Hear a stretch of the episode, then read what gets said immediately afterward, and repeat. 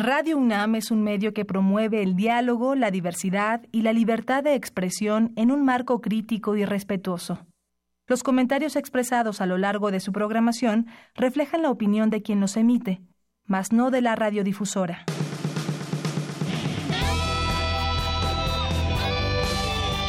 Prisma RU. Relatamos al mundo.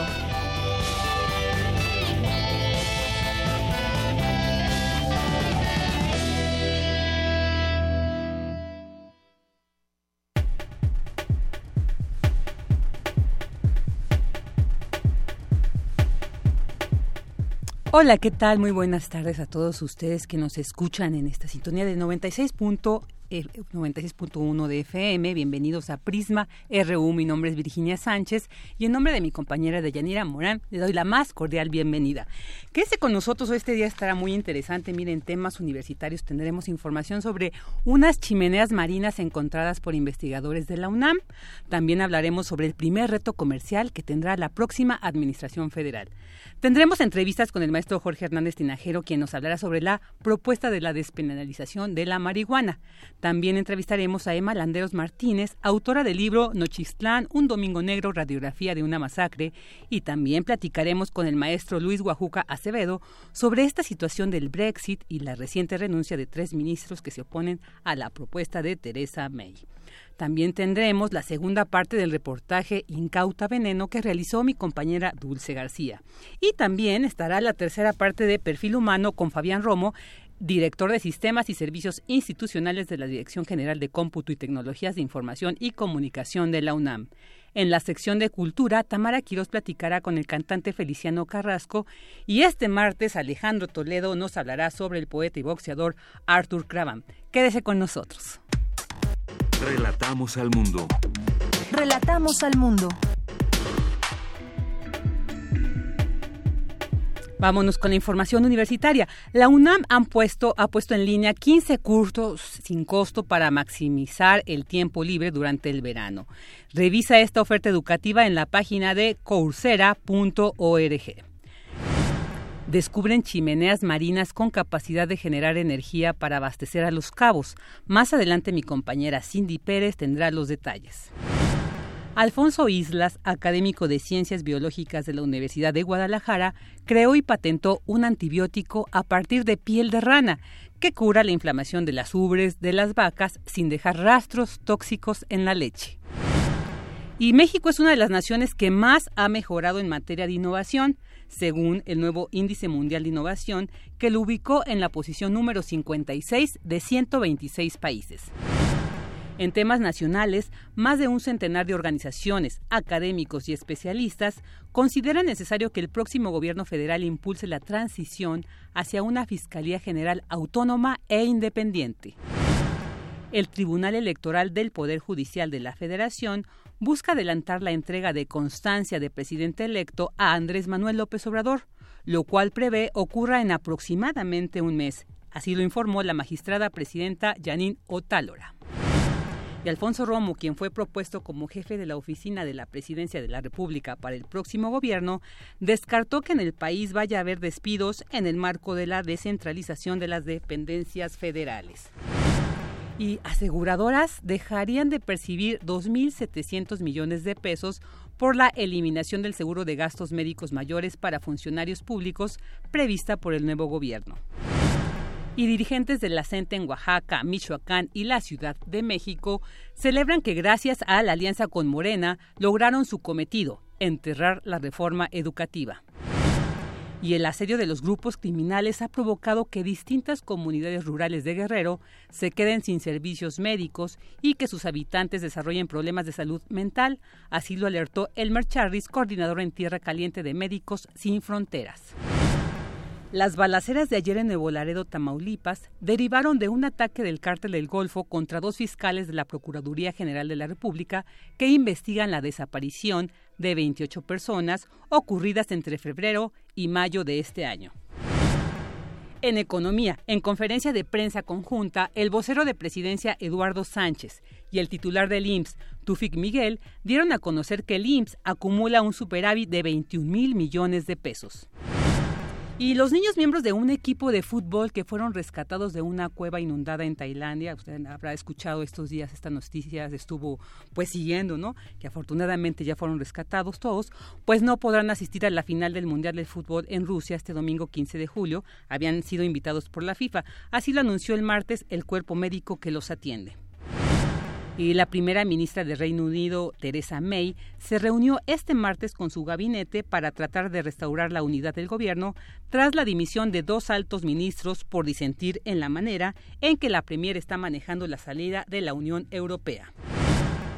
Y YouTube anunció que invertirá 25 millones de dólares para luchar contra la propagación de noticias falsas, especialmente en coberturas urgentes y de última hora. Campus RU.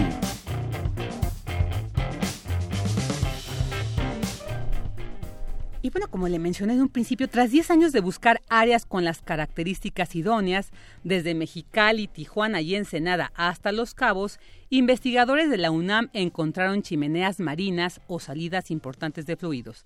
Mi compañera Cindy Pérez nos tiene los detalles de esta información. ¿Qué tal, Vicky? Muy buenas tardes a ti y a todo el auditorio de Prisma RU. Las aguas profundas de la península de Baja California, concretamente de Los Cabos, poseen un alto potencial geotérmico, capaz de abastecer de energía a esta zona turística. En la última evaluación que hizo la Comisión Reguladora de Energía con una compañía extranjera, se determinó que en Baja California Sur hasta 40% de la energía puede ser producida por recursos renovables, pero solo se toman en cuenta las fuentes solar y eólica, no así la geotermia y las Rosa María Prol, investigadora del Instituto de Geofísica de la UNAM, explicó que al parecer en esta zona existen fracturas que permiten la circulación de agua a profundidades que alcanzan temperaturas muy altas. Nosotros hemos estado trabajando en la península de Baja California por, más de 10 años para hacer evaluación del potencial geotérmico. Pues hemos buscado desde el norte, desde Mexicali, Tijuana, Ensenada, hasta Los Cabos, La Paz. En principio comenzamos con un proyecto CENER y el objetivo de ese proyecto era evaluar los recursos geotérmicos de Baja California porque precisamente no está conectada a la red eléctrica de todo el país. Y lo que vemos es que tiene una gran cantidad de, de reservas o de recursos geotérmicos que podrían aprovecharse y que no entendemos por qué no se han aprovechado. Inclusive la última evaluación que hizo la Comisión Reguladora de Energía, que para 2020 podrían tener hasta 40% de energía producida por renovables, pero en renovables toman solar y viento, cuando nosotros ya hemos visto que bueno, hay geotermia. Tras su hallazgo, los universitarios esperan encontrar temperaturas que podrían hacer funcionar turbinas y determinar la ubicación de yacimiento para hacer un pozo direccional y obtener energía. Este es el reporte que tenemos. Muy buenas tardes. Muy buenas tardes, Cindy. Muchas gracias. Y bueno, pues ahora, como les mencionaba, el primer reto comercial de la próxima Administración Federal, asegura un especialista, será mantener un buen tratado de libre comercio con América del Norte. Mi compañero Abraham Menchaca nos habla. México enfrenta el doble desafío de mantener vigente el Tratado de Libre Comercio de América del Norte en condiciones favorables para el país y continuar con su apertura comercial en otros mercados. Para el doctor Miguel González, académico de la Facultad de Economía, nuestro país requiere asimismo fortalecer su competitividad interna para enfrentar de mejor forma la apertura comercial en curso, así como la derivada de nuevas negociaciones perfiladas o acuerdos que están por entrar en vigor. Pues el tratado sigue en vigor lo cual ha hecho que no se refleje en lo, el monto de los productos vendidos eh, de México hacia Estados Unidos y por lo tanto en el resultado de nuestra balanza comercial. Por supuesto, esto ha inhibido nuevas inversiones porque induce a una serie de incertidumbre. No se sabe si las nuevas inversiones pues van a gozar de las preferencias del Tratado de Libre Comercio, pero no se ha demostrado en lo que es la propiamente la actividad productiva. El reto, pues, que tiene México es tratar de generar la certidumbre. ¿Cuál la certidumbre? Bueno, si efectivamente va a continuar, pues eh, entonces ya sabrán los empresarios cómo invertir, pero lo mismo sabrán cómo invertir y qué opciones les puede ofrecer el gobierno mexicano si es que ya no existiría un tratado trilateral, fuera solamente bilateral, tendría que tener una recomposición la estructura productiva del país, pero ya se tendría esa certidumbre. De Yanira, la Secretaría de Economía ya prepara una serie de reportes y de información para entregarlos al equipo de transición con el objetivo de dar continuidad al trabajo realizado por la dependencia. ¿Qué se va a encontrar el nuevo gobierno? Bueno, pues está preparando el libro blanco. ¿El libro blanco en qué, en qué consiste? Pues en una relación que se le entrega al próximo equipo que sería a cargo de este proceso de negociación, de cuáles fueron las posiciones mexicanas, cuáles fueron las posiciones de los otros dos países y qué, eh, por qué no se llegó a algún acuerdo, cuáles son los puntos neurálgicos, de tal manera que eh, cualquiera que llegue pueda encontrar con todos los antecedentes, con las posiciones y pueda retomar las negociaciones. Eso consiste el libro blanco. Claro, por supuesto, esto no es suficiente, porque a pesar de que se tenga toda la información que ya se está preparando, pues se tiene que tener también la habilidad negociadora que esperemos que los nuevos que se hagan cargo pues tengan esa habilidad negociadora y no puedan hacer una disrupción sobre el proceso de negociación generando pues posiciones irreconciliables. Los representantes de México, Estados Unidos y Canadá podrían retomar la negociación para modernizar el Tratado de Libre Comercio en la segunda o tercera semana de este mes. La información que tengo, buenas tardes. Buenas tardes, Abra, muchas gracias. Queremos escuchar tu voz. Nuestro teléfono en cabina es 55 36 43 39. Tu opinión es muy importante. Escríbenos al correo electrónico prisma.radiounam@gmail.com. Y bueno, pues recientemente Olga Sánchez Cordero, propuesta para dirigir la Secretaría de Gobernación, afirmó que la propuesta de la despenalización de la amapola y la marihuana en México irá de la mano con Naciones Unidas y bajo control del Estado. Para hablar con este tema tenemos en la línea al maestro Jorge Hernández Tinajero, él es politólogo e internacionalista y profesor de la Facultad de Ciencias Políticas y Sociales de la UNAM.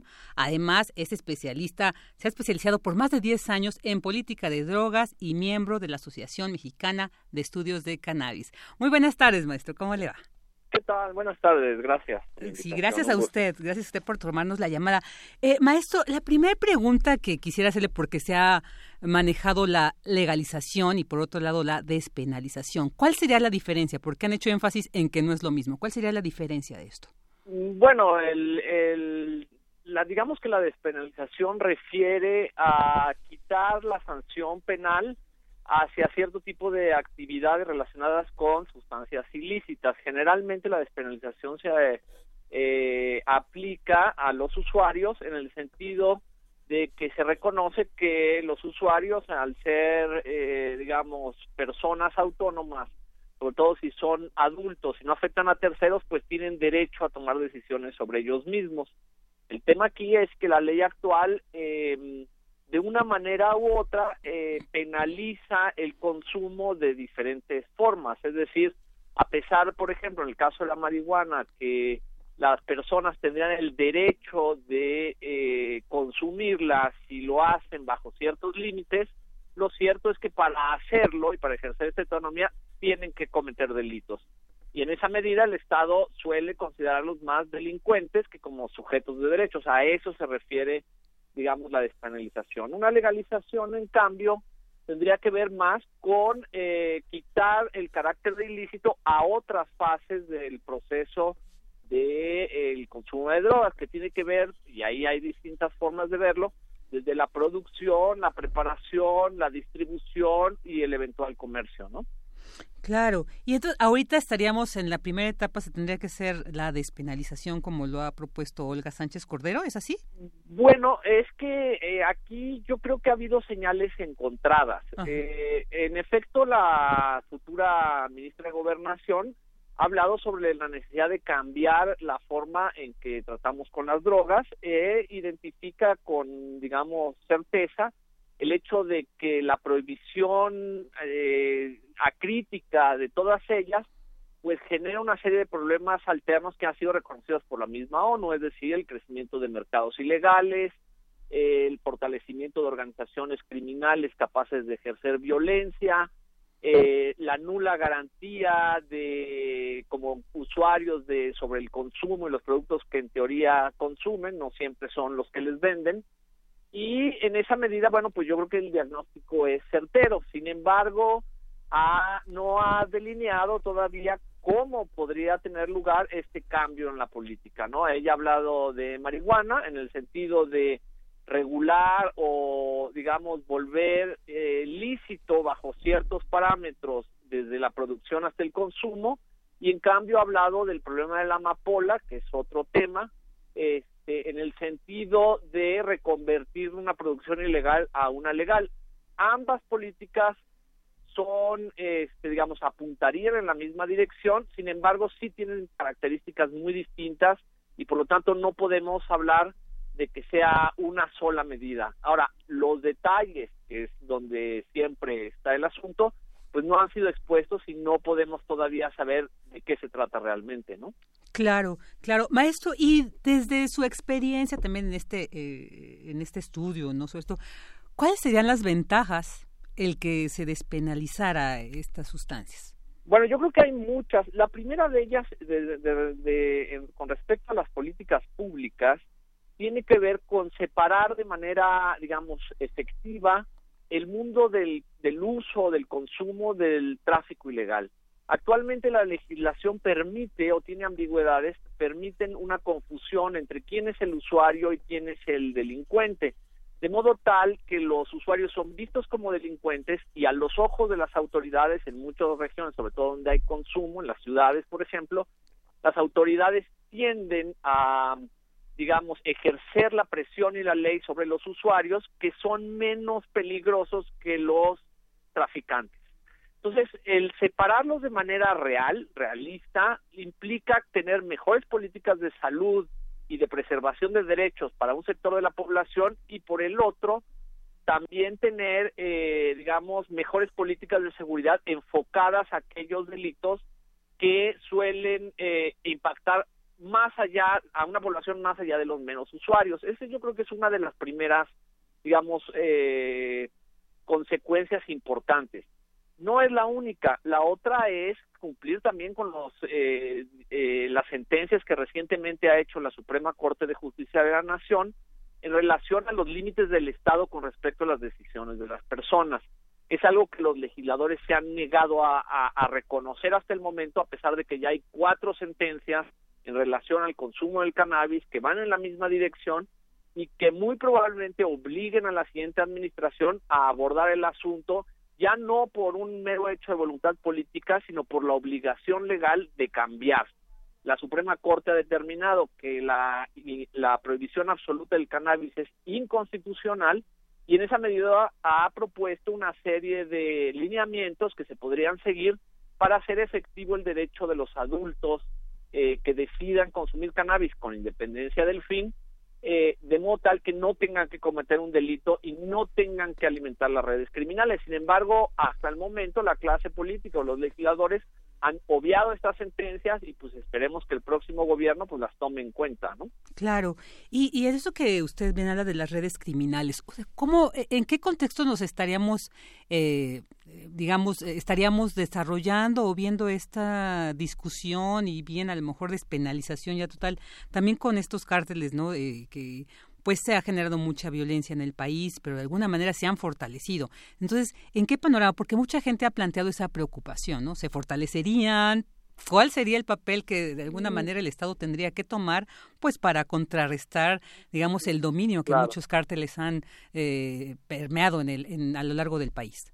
Claro, bueno, lo, lo, que pasa es que los cárteles y las organizaciones criminales que han extendido sus actividades a muchas eh, áreas de la vida pública no se limitan exclusivamente a las drogas, si bien las drogas en efecto han sido una fuente de financiamiento natural en la medida en que su prohibición impide al Estado regular esos mercados. Sin embargo, no son las únicas actividades que realizan los cárteles. En ese sentido, yo creo que hay una, digamos, una mala interpretación en el sentido de lo que regulación de drogas significaría. Desde no se hace única y exclusivamente para terminar con los cárteles. Los cárteles tienen otras actividades, en efecto.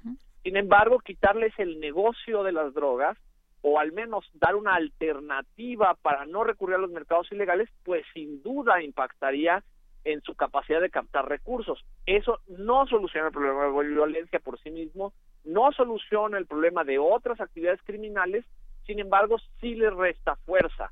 En el actual, en el actual momento la prohibición únicamente beneficia a los negocios ilícitos.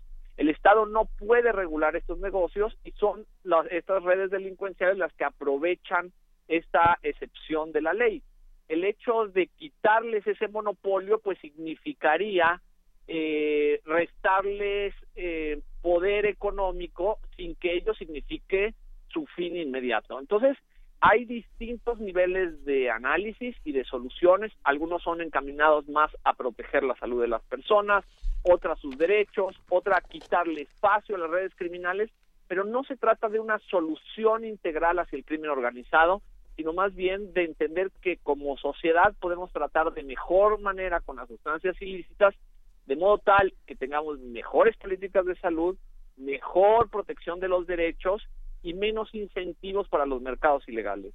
Claro, claro, eso es muy importante.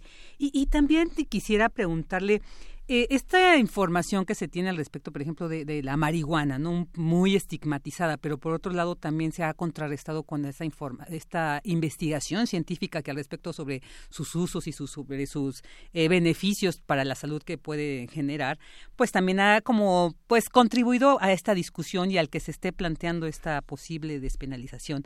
Pero cómo podríamos de alguna manera incidir y romper este estigma para que también a nivel social se vaya aceptando, también se vaya coadyuvando para que esto pues realmente se despenalice y pues veamos, ¿no? ¿Qué sigue? Pero ¿qué, qué caminos usted considera que, se, que tendríamos que tomar para que la sociedad también eh, pues se informe y pues como le decía, rompa con este estigma que tiene?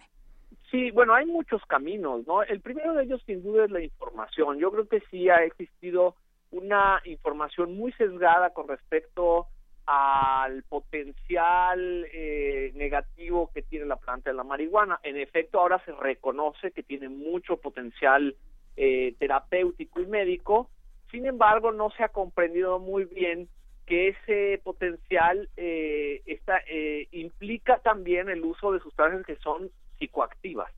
Eh, no tendría que darnos miedo en ese sentido, dado que nosotros eh, social, culturalmente, como humanos, siempre hemos consumido sustancias psicoactivas, desde los estimulantes, por ejemplo, los estimulantes ligeros como el café o el té, eh, el tabaco, el alcohol, son sustancias psicoactivas.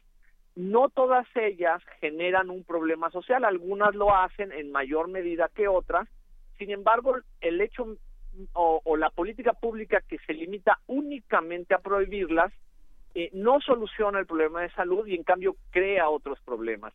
Entonces, lo que hemos visto también, y hay que es necesario entender, es que la marihuana, en el caso particular de la marihuana, siempre ha estado en nuestra cultura. Y desde que la trajeron los españoles en la conquista, ha estado aquí. Lo que sucede es que siempre ha estado en las sombras. Y ahora que hay esta nueva información, que hay una clara sublevación, digamos, a nivel mundial con respecto a las restricciones que impuso la Convención de 1961 sobre la planta, pues está resquebrajando. Y entonces la sociedad lo que se está dando cuenta es, por un lado, que ha sido engañada en cuanto a la información, o bien que no ha eh, eh, tenido el interés genuino de entender con mayor profundidad algo que los medios de comunicación, no todos por supuesto, pero han tendido a simplificar, a poner en blanco y negro cuando nunca es así. Entonces, lo que estamos viendo más bien es la apertura eh, de nuestra sociedad hacia descubrir algo de lo que ha sido engañada eh, con la complicidad de autoridades y de la sociedad misma, pero que ahora se está revelando eh, que no es cierto, que hay otros matices que es necesario contemplar, que la política pública no puede ser puesta nada más en blanco y negro y que la gente que usa marihuana lo puede hacer con distintos propósitos, motivos, y eh, sin que ello represente una, una amenaza al resto de la sociedad. Entonces, aquí lo que estamos viendo es más bien la normalización de algo que ya sucedía, que solamente veíamos el lado negativo, pero que ahora se está demostrando que ese lado negativo ni es tan negro como se decía y que más, en cambio el potencial positivo de una regulación, digamos, sensata, razonable, que garantice derechos, sin que ello signifique que eh, haya un libre acceso a la planta, pues es una política mucho más razonable, mucho más practicable, mucho más eficaz para contener ciertos problemas causados por la prohibición. Ahora, esto no significa el santo grial, sin embargo, eh, sí significa por lo menos un cambio en una visión que antes no admitía ningún cuestionamiento, ¿no? Las políticas de drogas eran de las poquísimas áreas de la política pública que no, eh, en las que no había posibilidad de disentir bajo ninguna circunstancia. Es más, el hablar de otra forma de las drogas podía ser considerado antes hasta promoción de ellas, ¿no? Y esto es completamente científico, es decir, la universidad misma eh, se ponía límites con respecto a qué se puede investigar y qué no, y me parece que este es un proceso de maduración social y cultural que estamos observando y que, pues sí, con sus bemoles, con sus contradicciones y con sus detractores, eh, es también evidente que es un cambio que ya no es, digamos, ya no, la, la pregunta ya no es si es deseable o no, sino más bien cómo va a suceder, ¿no? Claro, claro, efectivamente. Maestro, pues le agradecemos muchísimo el que nos haya compartido esta reflexión y esta, eh, esta información tan importante. Y pues sí, como bien dice, hemos avanzado, ya no nos encontramos en estos eh, periodos oscuros como hace décadas. Afortunadamente, pues... Eh, investigaciones como la que usted y muchos investigadores, ah, investigadores han hecho al respecto, pues creo que han abonado para que hemos, eh, hayamos avanzado a este punto. Maestro Jorge Hernández Tinajero, le agradecemos mucho su tiempo y esta entrevista. No, gracias a ustedes, un saludo, por favor. Gracias a usted. Hasta luego. Hasta luego, buenas tardes.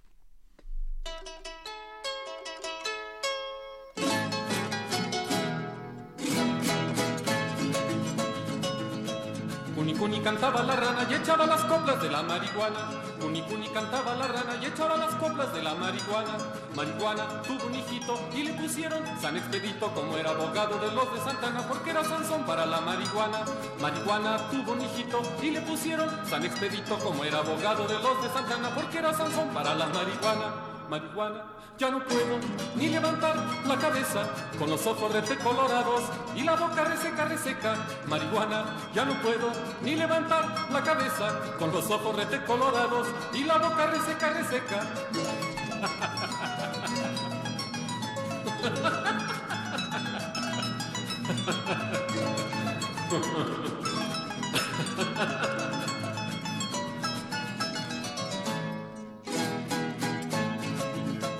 Cuni cantaba la rana y echaba las coplas de la marihuana. Cuni cantaba la rana y echaba las coplas de la marihuana. Marihuana tuvo un hijito y le pusieron San Expedito como era abogado de los de Santana porque era Sansón para la marihuana. Marihuana tuvo un hijito y le pusieron San Expedito como era abogado de los de Santana porque era Sansón para la marihuana. Marihuana ya no puedo ni levantar la cabeza con los ojos rete colorados y la boca reseca, reseca. Marihuana, ya no puedo ni levantar la cabeza con los ojos rete colorados y la boca reseca, reseca. Marihuana, ya no puedo ni levantar la cabeza con los ojos rete colorados y la boca reseca. reseca. Porque tu opinión es importante, síguenos en nuestras redes sociales, en Facebook como Prisma RU y en Twitter como arroba PrismaRU. Queremos escuchar tu voz. Nuestro teléfono en cabina es 55 36 43 39.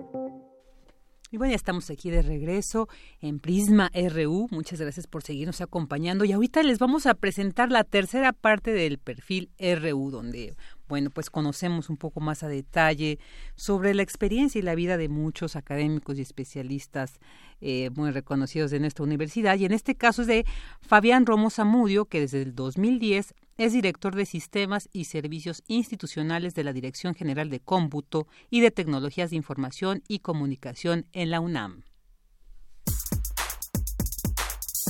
Perfil RU. Conclusión, sí nos está escuchando. Sí. El asistente, ya sea Google Now o Siri y demás, nos está escuchando. O sea, a lo mejor Eh, no para mal, no, mucho igual menos, no para pero mal. sí para efectos de mercadotecnia. Es correcto. Hay dispositivos ahora que se encuentran, por ejemplo, en las casas. eh, eh, yo tengo uno de ellos que, que lo hace la empresa Amazon, que se llama Alexa o Ajá. Echo, que es, se le habla, ¿no? Quiero el estado del tiempo, quiero que sintonice tal estación, todo es hablarle. Como el auto increíble, ¿no? Haga esto, haga lo otro. Y también he detectado que guarda todas las grabaciones de lo que yo le digo. Sí, como el Siri del iPhone. Y de- si está, se sabe que, por ejemplo, el FBI en los Estados Unidos hace algunos meses le pidió las grabaciones a Amazon de un caso de un homicidio en una casa donde había un dispositivo de estos Alexa, sabiendo que sí registra todas las conversaciones, que sí registra todo lo que pasa. Eh, yo no me imagino, la gente ahora duerme con su teléfono, Ujú. eh, es, es su principal compañero al lado, Sí, sí. y si todo el tiempo está grabando todo, Hasta la este, intimidad queda es posible. descubierta. Indiscutiblemente. Entonces, sí, eh, de, de qué es factible es factible. Y también un, último eh, dato interesante. En las entrevistas que, por ejemplo, le hacen a Mark Zuckerberg, al, al CEO de Facebook, Sí. es interesante ver su computadora. Eh, tiene un, una tapa cubriendo la webcam. Y tiene desactivados los micrófonos. Sí, sabes que he visto también gente por ahí Yo que lo tengo tapa también en mi, en mi oficina, ¿no? Este, sí, sí. Porque sí, en algún momento se puede activar la cámara por un software que nosotros inocentemente instalamos en el teléfono o en la computadora y resulta ser que activa todos estos servicios y de pronto pues Sí, ya, sí. ya tiene acceso a más información. Claro. Y, y bueno, también Fabián, yo quisiera preguntarte, muchas veces, y, y hablando de ese tema que sí se puede activar la cámara y, y el- la grabadora y demás, todas estas aplicaciones que que solemos utilizar, aplicación incluso de grabadora, aplicación de muchas cosas, ya para todo hay aplicación. A veces nos pide, nos pide por lo general en, en los teléfonos Samsung, por ejemplo, eh, te dice te pide permiso para acceder a tus contactos, a tus fotografías, a tu material multimedia, entonces tú ya le estás dando el permiso. Incluso para bajarla de la alerta sísmica te piden un montón de datos. No sé si también en el, en el iPhone me decían que no, no en todas las aplicaciones o que es diferente, pero a través de ahí tú mismo, o sea, ya no es de que te estén espiando, tú mismo estás dando ese permiso.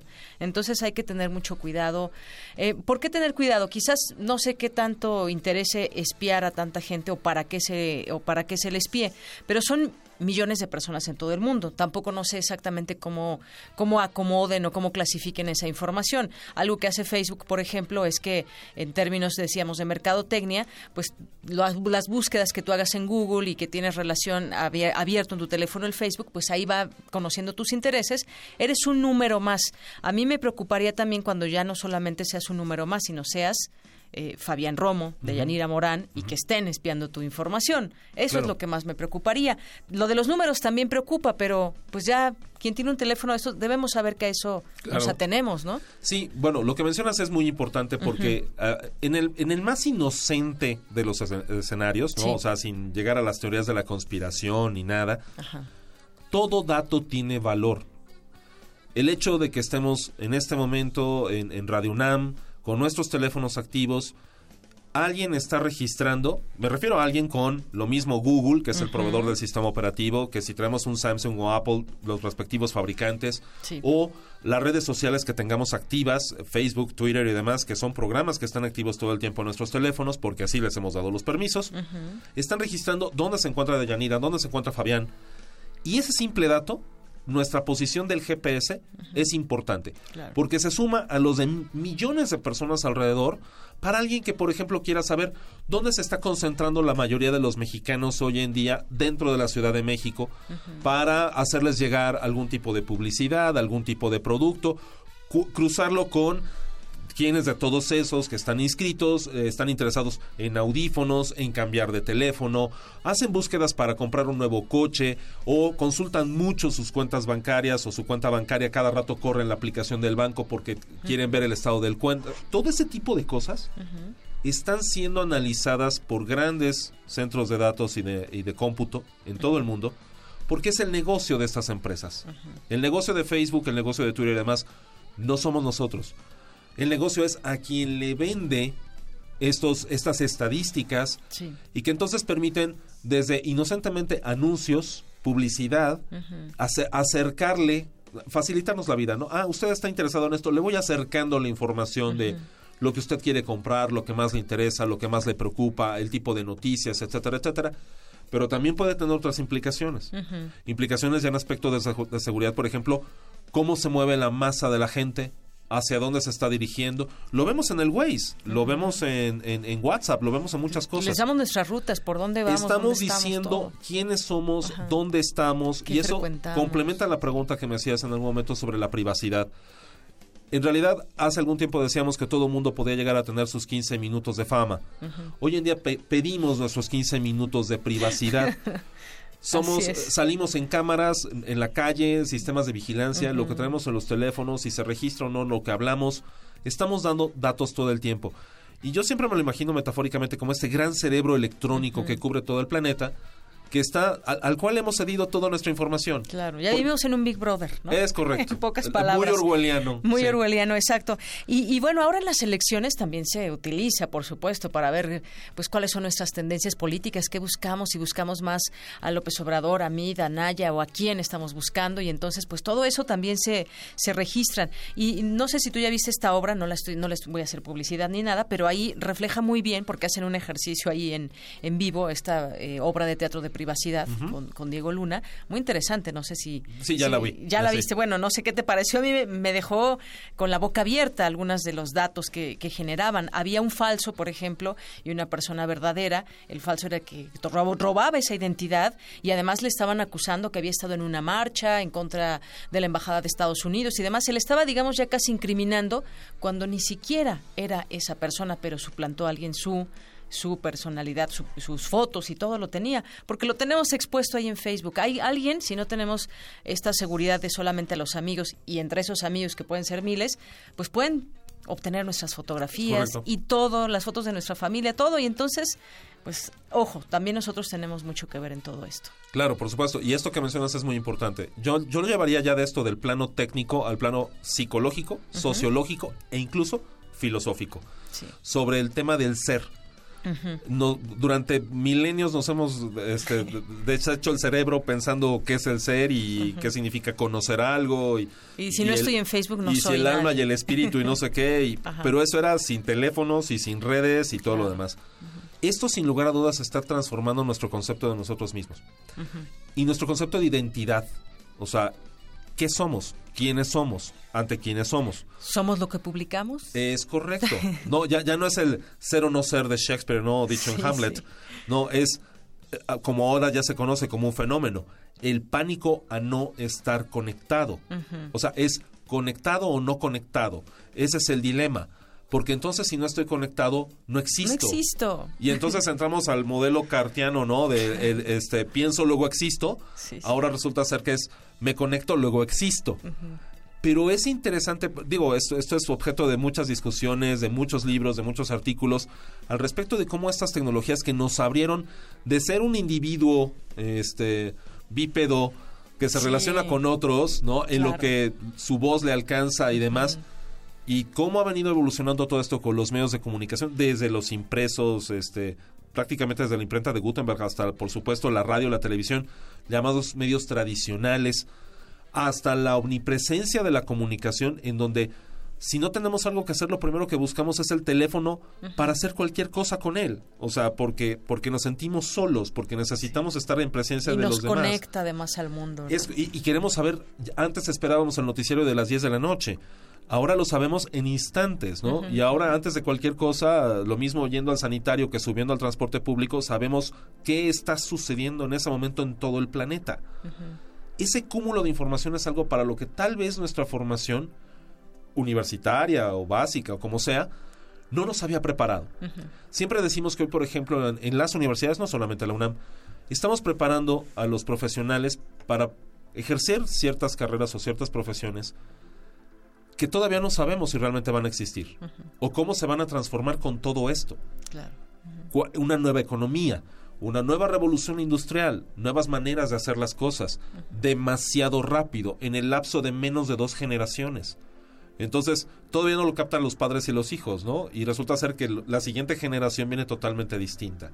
Y es lo que estamos viendo en esa aparente dispersión de los generación Z que todo el tiempo no, no, están atentos más de cinco segundos, cuando nosotros, al menos los que somos generación X, podíamos estar atentos en una clase durante más de una hora. Claro, oye, y en esta generación X, pues nos tocó algo muy interesante que otras generaciones no lo van a tener, y es justamente esa transición que hubo de la tecnología y que ahora nos hemos adaptado. Si nos hubieran dicho cuando no había teléfonos celulares y que trabajábamos en nuestra máquina Olivetti, si nos hubieran dicho que iba a existir Skype, pues nunca lo hubiéramos creído, nos parecería increíble, ¿no? Pero ahora de hecho, es lo real. en caricaturas, ¿no? Sí, exactamente, en caricaturas nos parece algo increíble. Pero bueno, es hoy lo que tenemos, hay que seguirse pues adaptando y teniendo mucho cuidado también eh, de cómo utilizar todo esto. Ha habido también un... Eh, situaciones cibernéticas, el crimen cibernético que sigue operando y que eh, para temas como la pederastia y demás, toda esta venta de fotografías y de personas también a través de la red, desafortunadamente. Así que, pues bueno, mucho cuidado. Incluso nuestros hábitos de, consumo, decían en esta obra, por cierto, también, que sabe antes de que una mujer esté embarazada, lo sabe antes ya tu, tu teléfono. Prácticamente, ya poco falta para eso. ¿Verdad?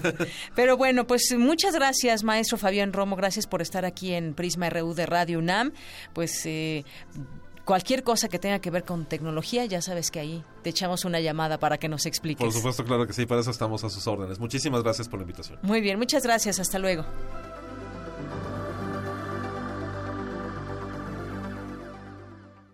Queremos escuchar tu voz. Nuestro teléfono en cabina es 55 36 43 39.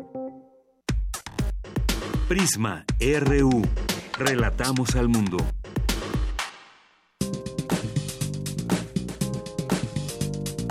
Cultura RU. Y bueno, ahora vamos a la sección de cultura con nuestra querida Tamara Quiroz. Hola, ¿qué tal? Muy buenas tardes. Virginia Sánchez, es un gusto saludarte, compartir estos micrófonos contigo, saludar a todos aquellos que nos acompañan también a través de la frecuencia de Radio UNAM.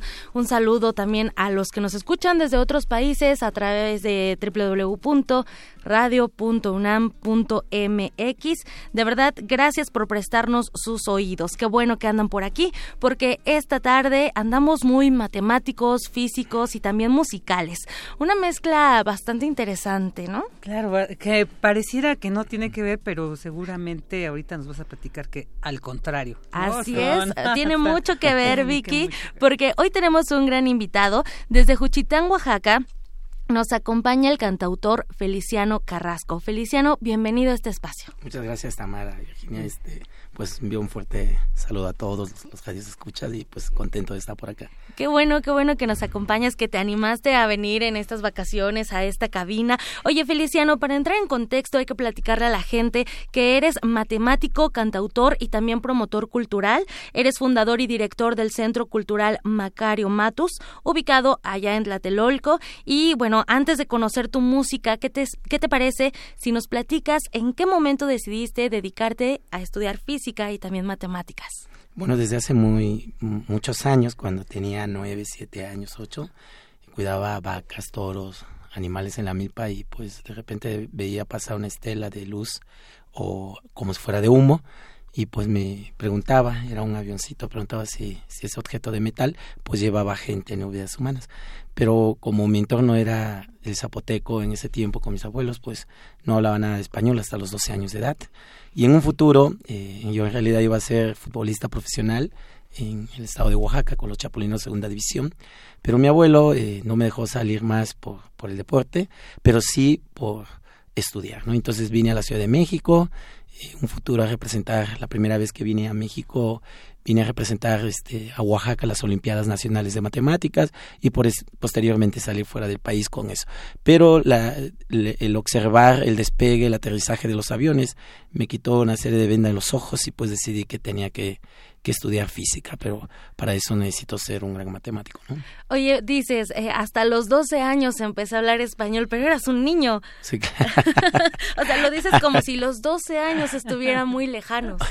Bueno, para comparación de mis compañeritos y compañeras, pues eh, ellos más jovencitos que yo, pues empezaron más niños o niñas o niños y, y pues yo ya estaba, era el más grande de todos porque ya entré ya muy grande a la escuela muy grande.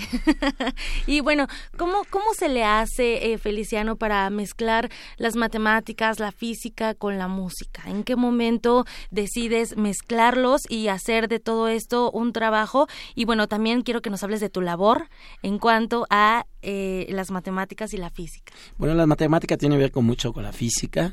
Eh, para ser físico se, necesita fuerza de, las matemáticas.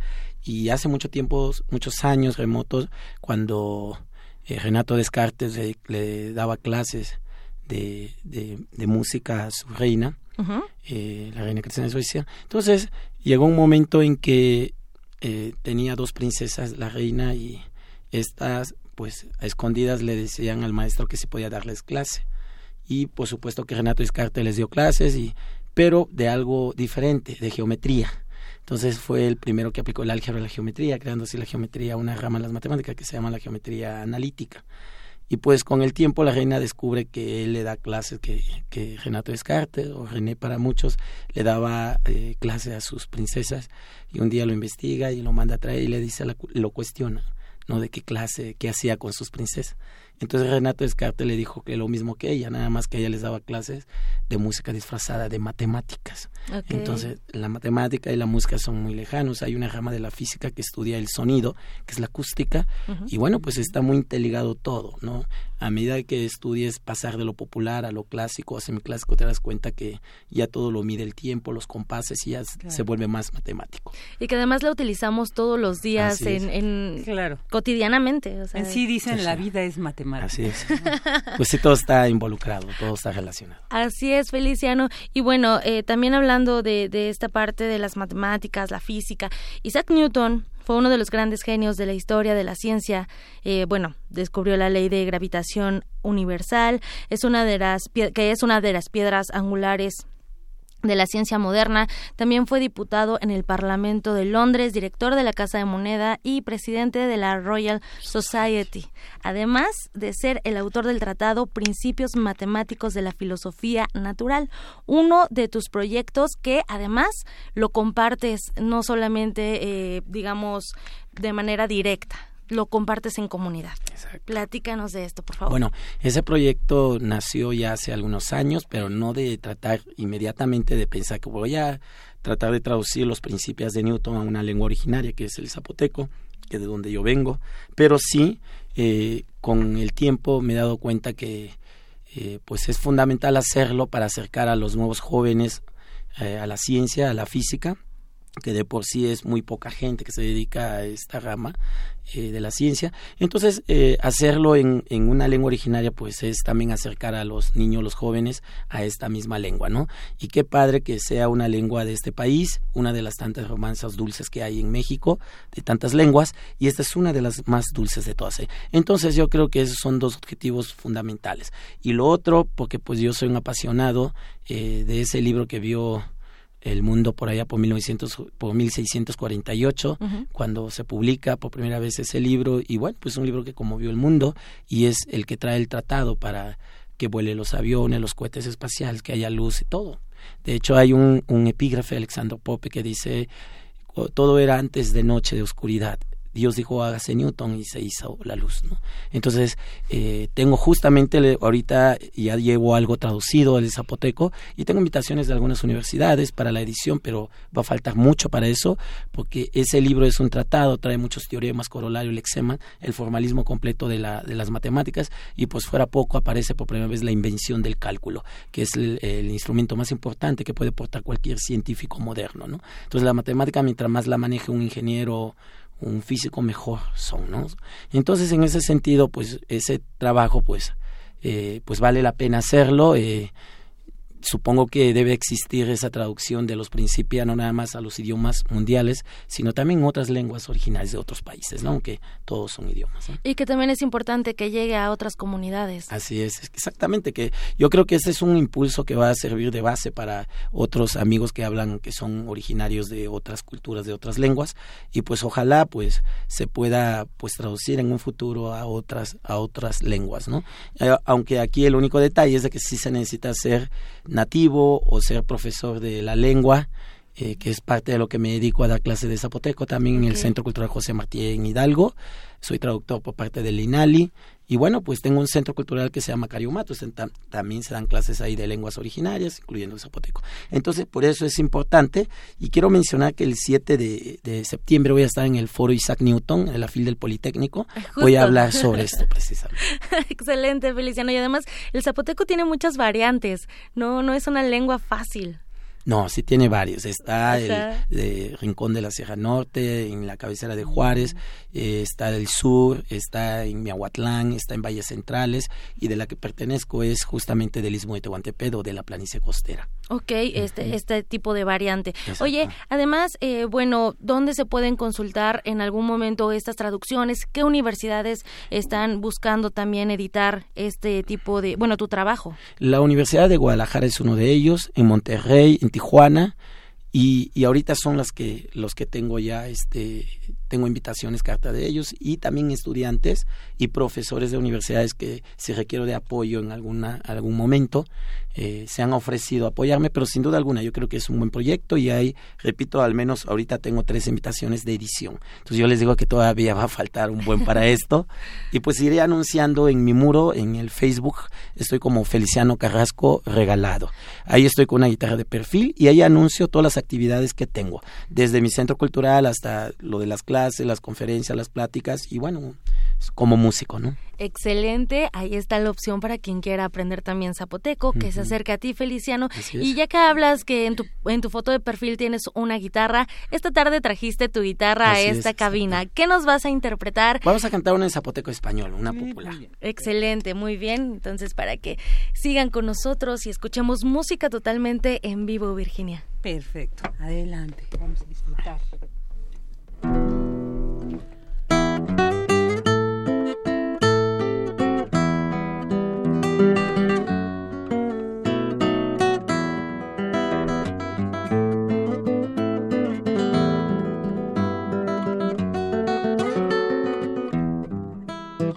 Pagiri kabenas padawine Pagiri kabenanes alulu Gujila kabenangas pidolo Gujila kabenangas pidolo Nangatifeu netifeu ngaranasi Negidu vilagido Nesa chagana neli. Nangatifeu netifeu ngaranasi Negidu vilagido Nelly. Si te hablan de mí, mujercita, si te hablan de mí en tu presencia, diles que yo soy tu negro santo, diles que yo soy tu negro santo. Y yo soy un feo, un feo que sabe amar con todo su corazón, que te quiere de verdad. Yo soy un feo, un feo que sabe amar con todo su corazón y te llevará al altar.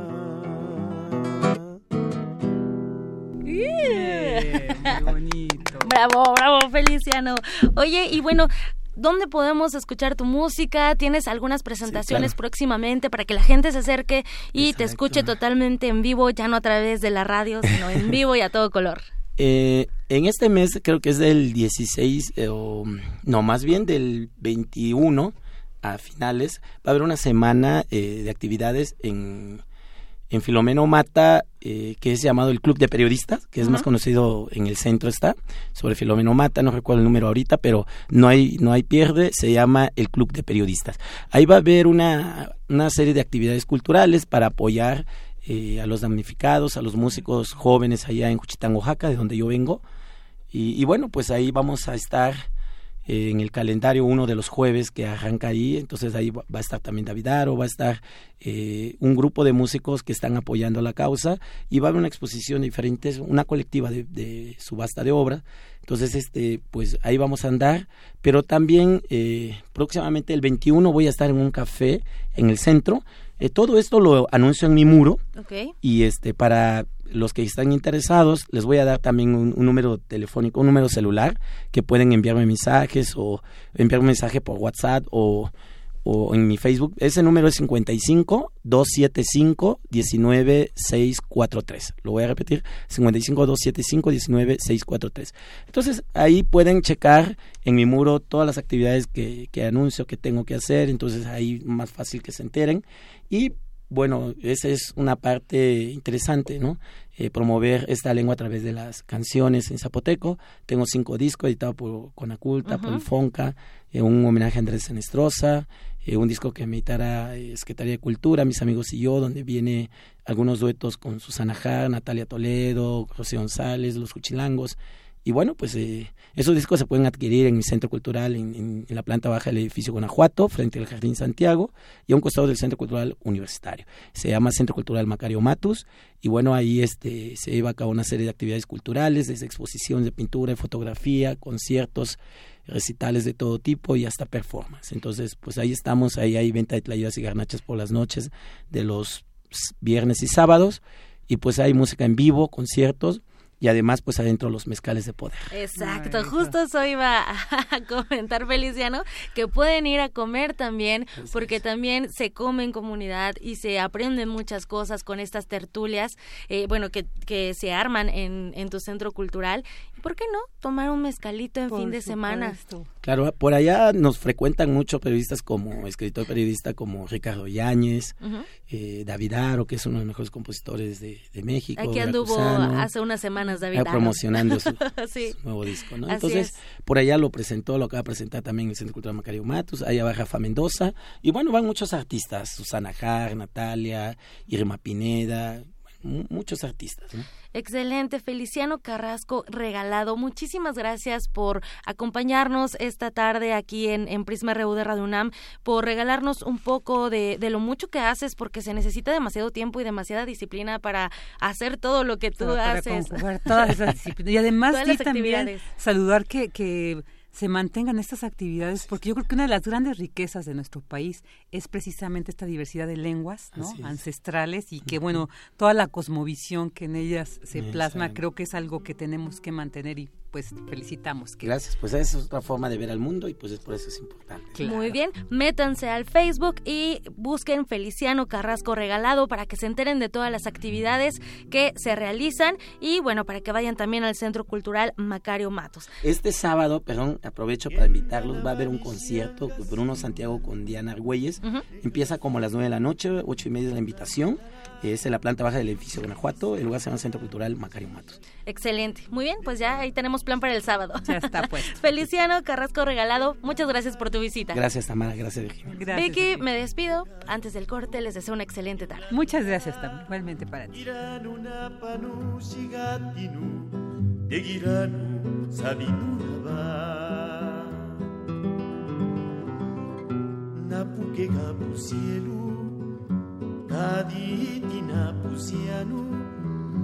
Na winina roba irasabi kadisi kubiche kuyula masedabi divisanas di gawasha kesiuchi la numasi unukiba sunasido gagapala nundanina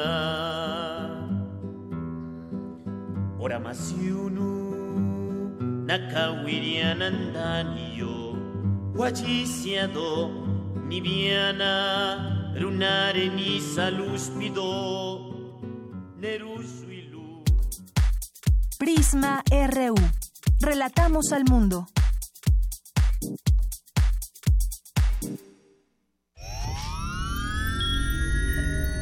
En alguna dimensión de este infinito número de universos existe un tren que conecta a Londres con Beijing. Los combustibles fósiles han sido reemplazados con biocombustible y los autos podrán volar. Donde el ser humano ha prolongado indefinidamente su esperanza de vida. Y su conciencia podría trascender su muerte. Ese universo podría ser nuestro universo. Resistor. Esto es una señal. Miércoles. 22 horas. Por el 96.1 de FM. Radio UNAM.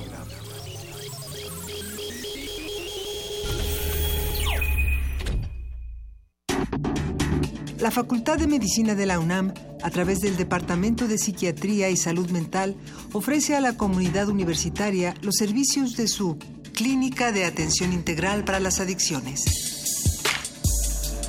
De lunes a viernes de 10 a 18 horas. Para más información, comunícate al teléfono 56 23 21 27. O consulta la página www.psiquiatria.facmed.unam.mx. Este es un momento de alegría para todos, porque iniciaremos un cambio verdadero por la vía pacífica. Es un momento histórico para el pueblo de México. Los gobernantes electos de Morena estarán a la altura y serán ejemplo de honestidad, austeridad y eficiencia. Los legisladores y funcionarios estarán al servicio de la nación. Morena gobernará para todos. Gracias por tu voto. Juntos haremos historia. Morena, la esperanza de México. Maestras de Diego Rivera, Frida Kahlo, Olga Costa, José Clemente Orozco, David Alfaro Siqueiros y el Dr. Atl, entre otros destacados artistas, se exhiben en la exposición Colección MAM, abierta en el Museo de Arte Moderno. La selección pone al alcance del público las joyas de arte pictórico de artistas mexicanos del siglo XX. La exhibición Colección MAM está abierta en el Museo de Arte Moderno de Chapultepec, Ciudad de México.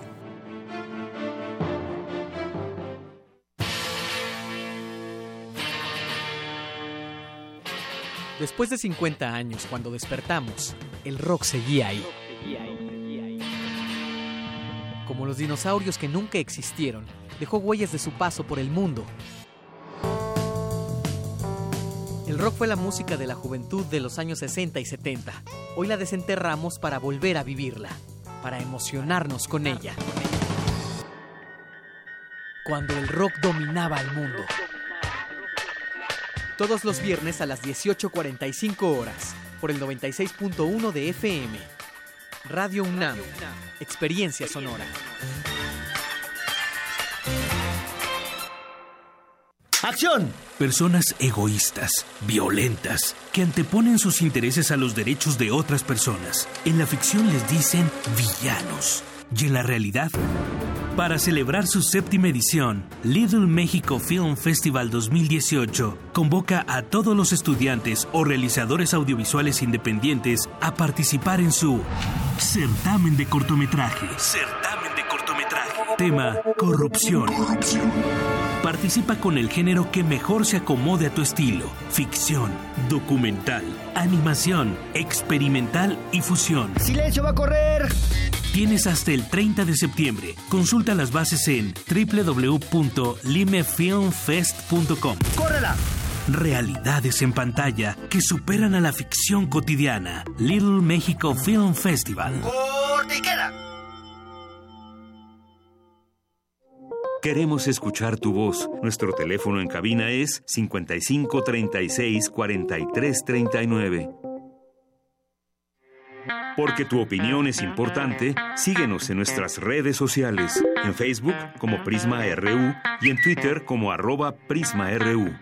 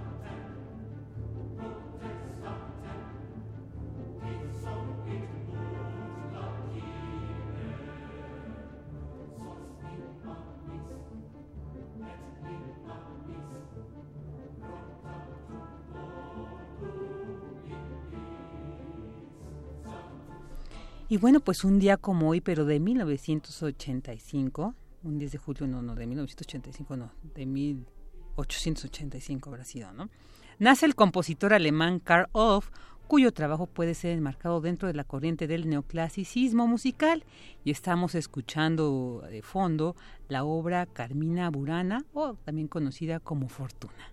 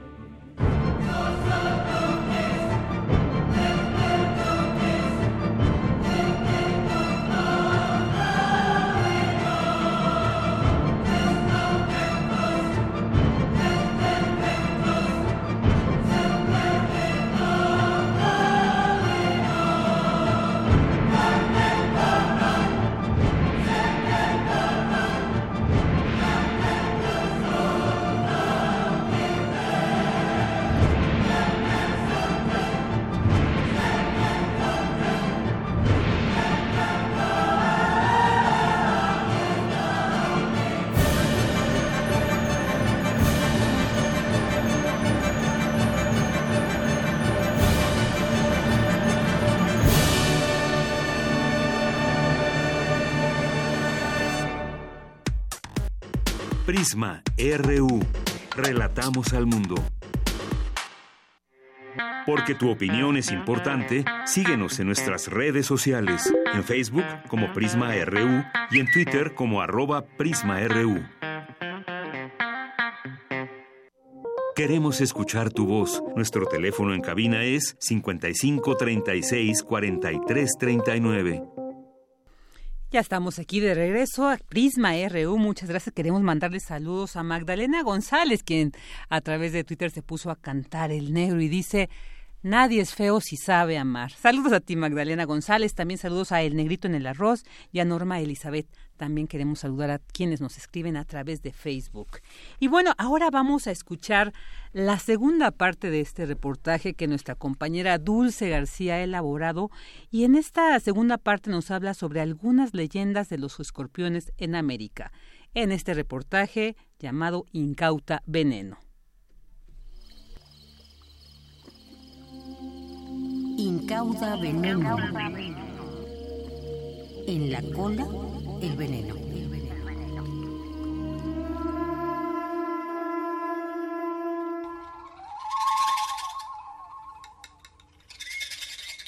Puesto que tu cuerpo ha sido creado con artificiosa cautela, no podía quedar desprotegida tal empresa.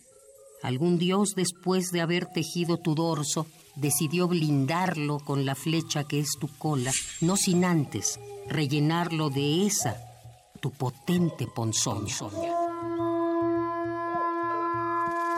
También en tu nuevo mundo me encuentro. Te parezco enigmático y tratas de explicarme entre tu realidad y tu fantasía.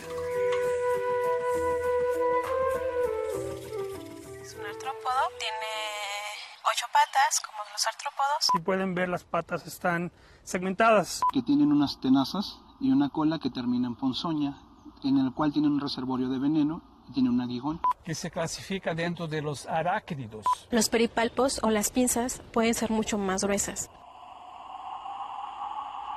Sobre este ser existe una leyenda náhuatl que fue recogida de labios de los indios a principios del siglo XVII por el bachiller don Hernando Ruiz de Alarcón.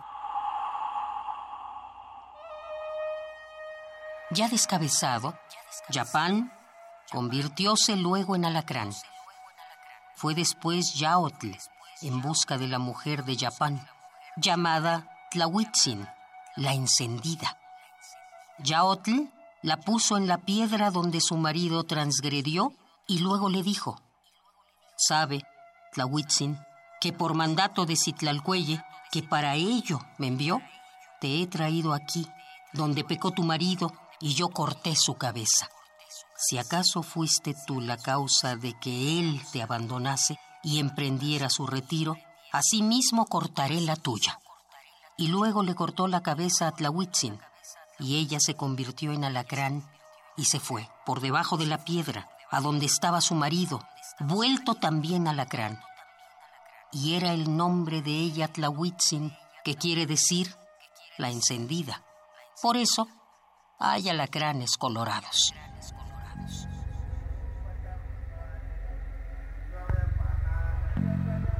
Una de las culturas que más colorido ha dado a estos seres en sus representaciones es la de los huijáricas, mejor conocidos como huicholes.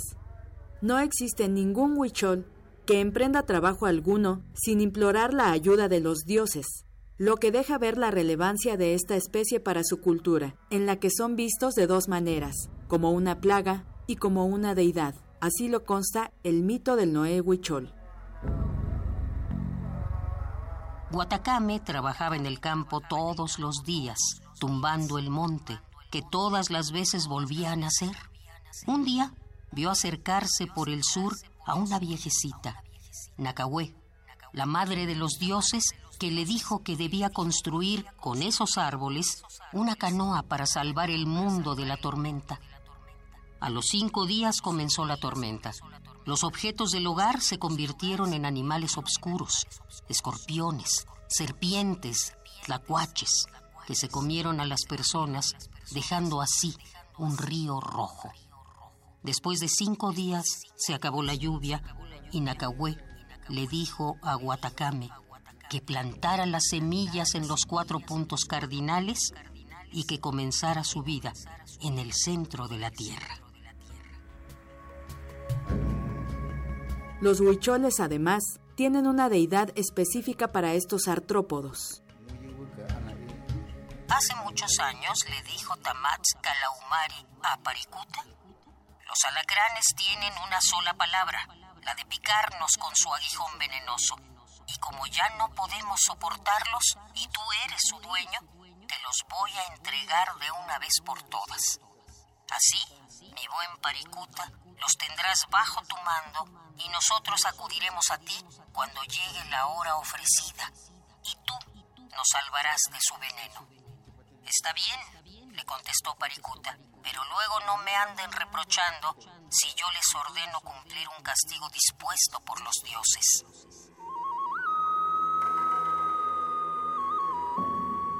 Si se pronunciaba la oración de la salvación a Paricuta, éste se deshacía de la ponzoña que del animal hubiera caído en el humano. Tal vez ello deja entrever que ya desde hace muchos años los huicholes podían haber conocido algún tipo de antiveneno, o bien que tenían conocimiento de que algunas de esas especies eran mortales y otras no. La doctora Juana María Jiménez Vargas, integrante del equipo del doctor Lurival Domingos Posani del Instituto de Biotecnología de la UNAM, explica cómo su veneno se vuelve antiveneno y qué otras funciones puede tener. Una de las, de las de los efectos del veneno es disminuir, por ejemplo, la corriente de sodio. ¿Cómo se manifiesta eso? Hay una contracción, una rigidez y esa contracción del canal, al disminuir el, el, flujo de iones de sodio, va, va, a causar la parálisis del animal o bien incluso puede llegar a causar hasta, hasta la muerte. Los componentes que se encuentran dentro del veneno pueden ser de importancia biotecnológica ¿A qué me refiero a importancia biotecnológica? A que de estos ciertos componentes tienen una actividad como antimicrobianos, otras tienen actividad a nivel inmunogénico. Entonces pueden utilizarse para algún medicamento mucho más adelante. Incauda veneno.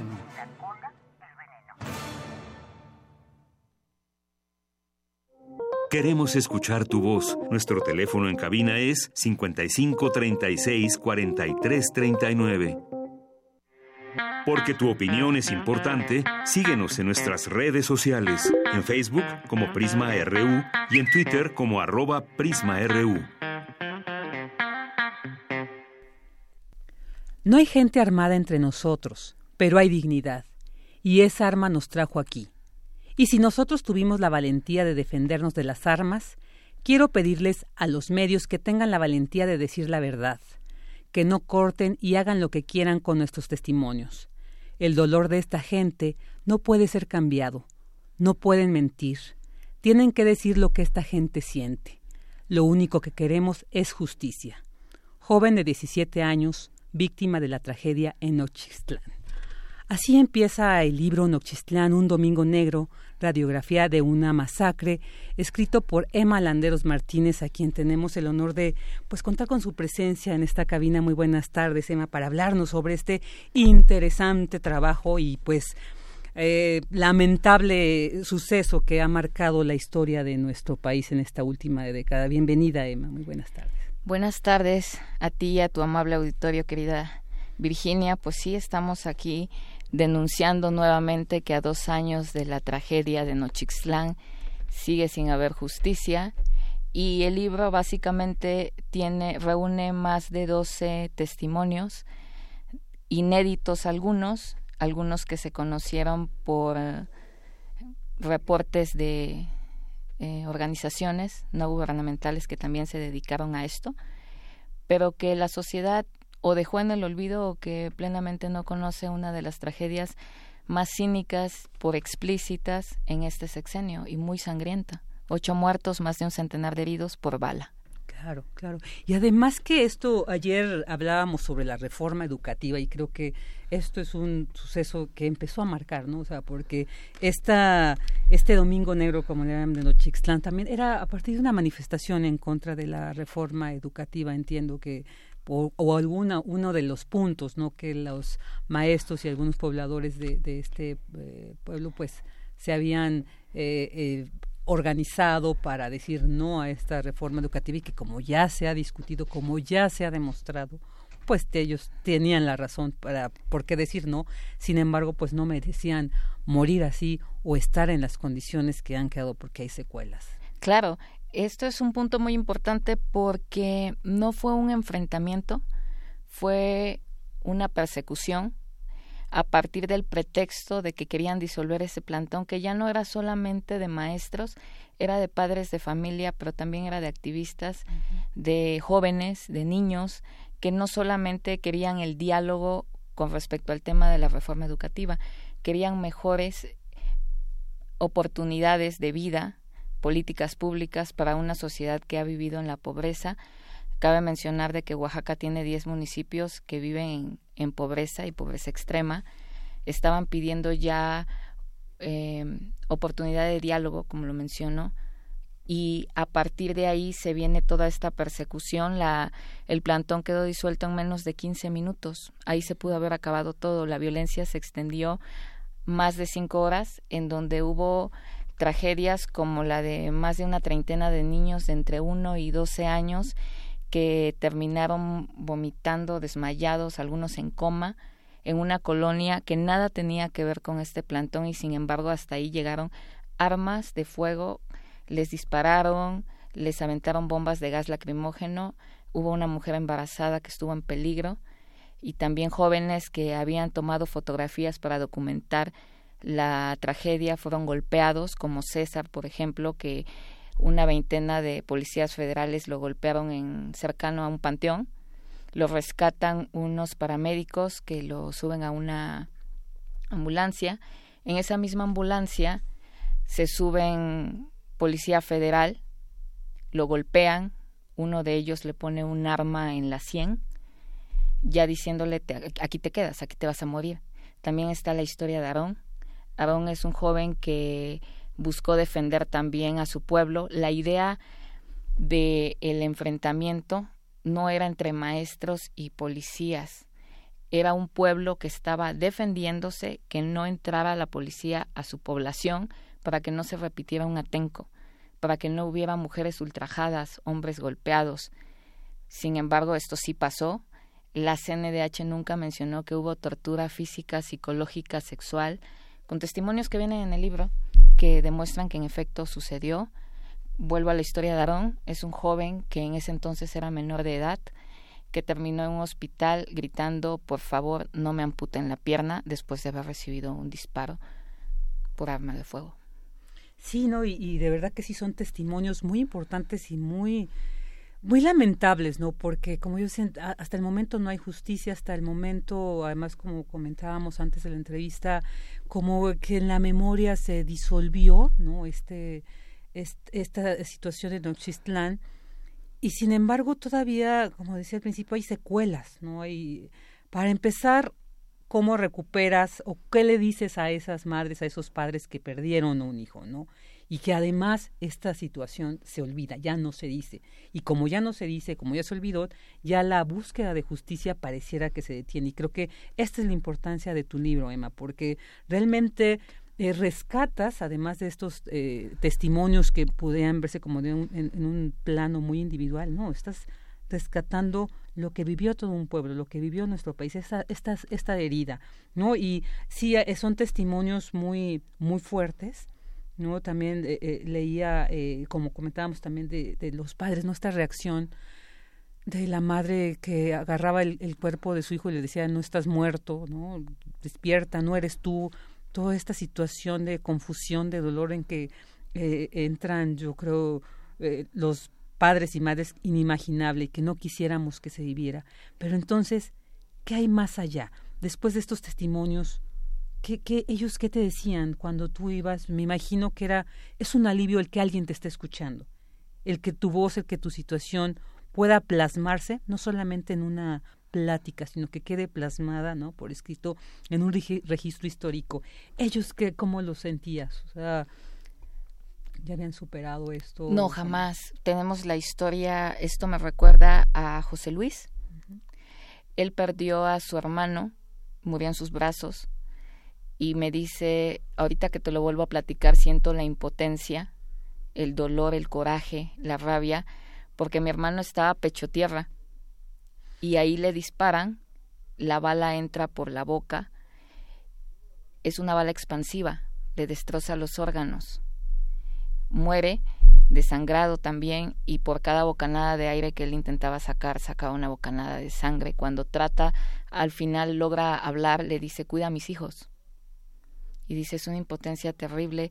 Está el padre de Yalit. Yalit fue a buscar al maestro, a su padre, para protegerlo en esa violencia.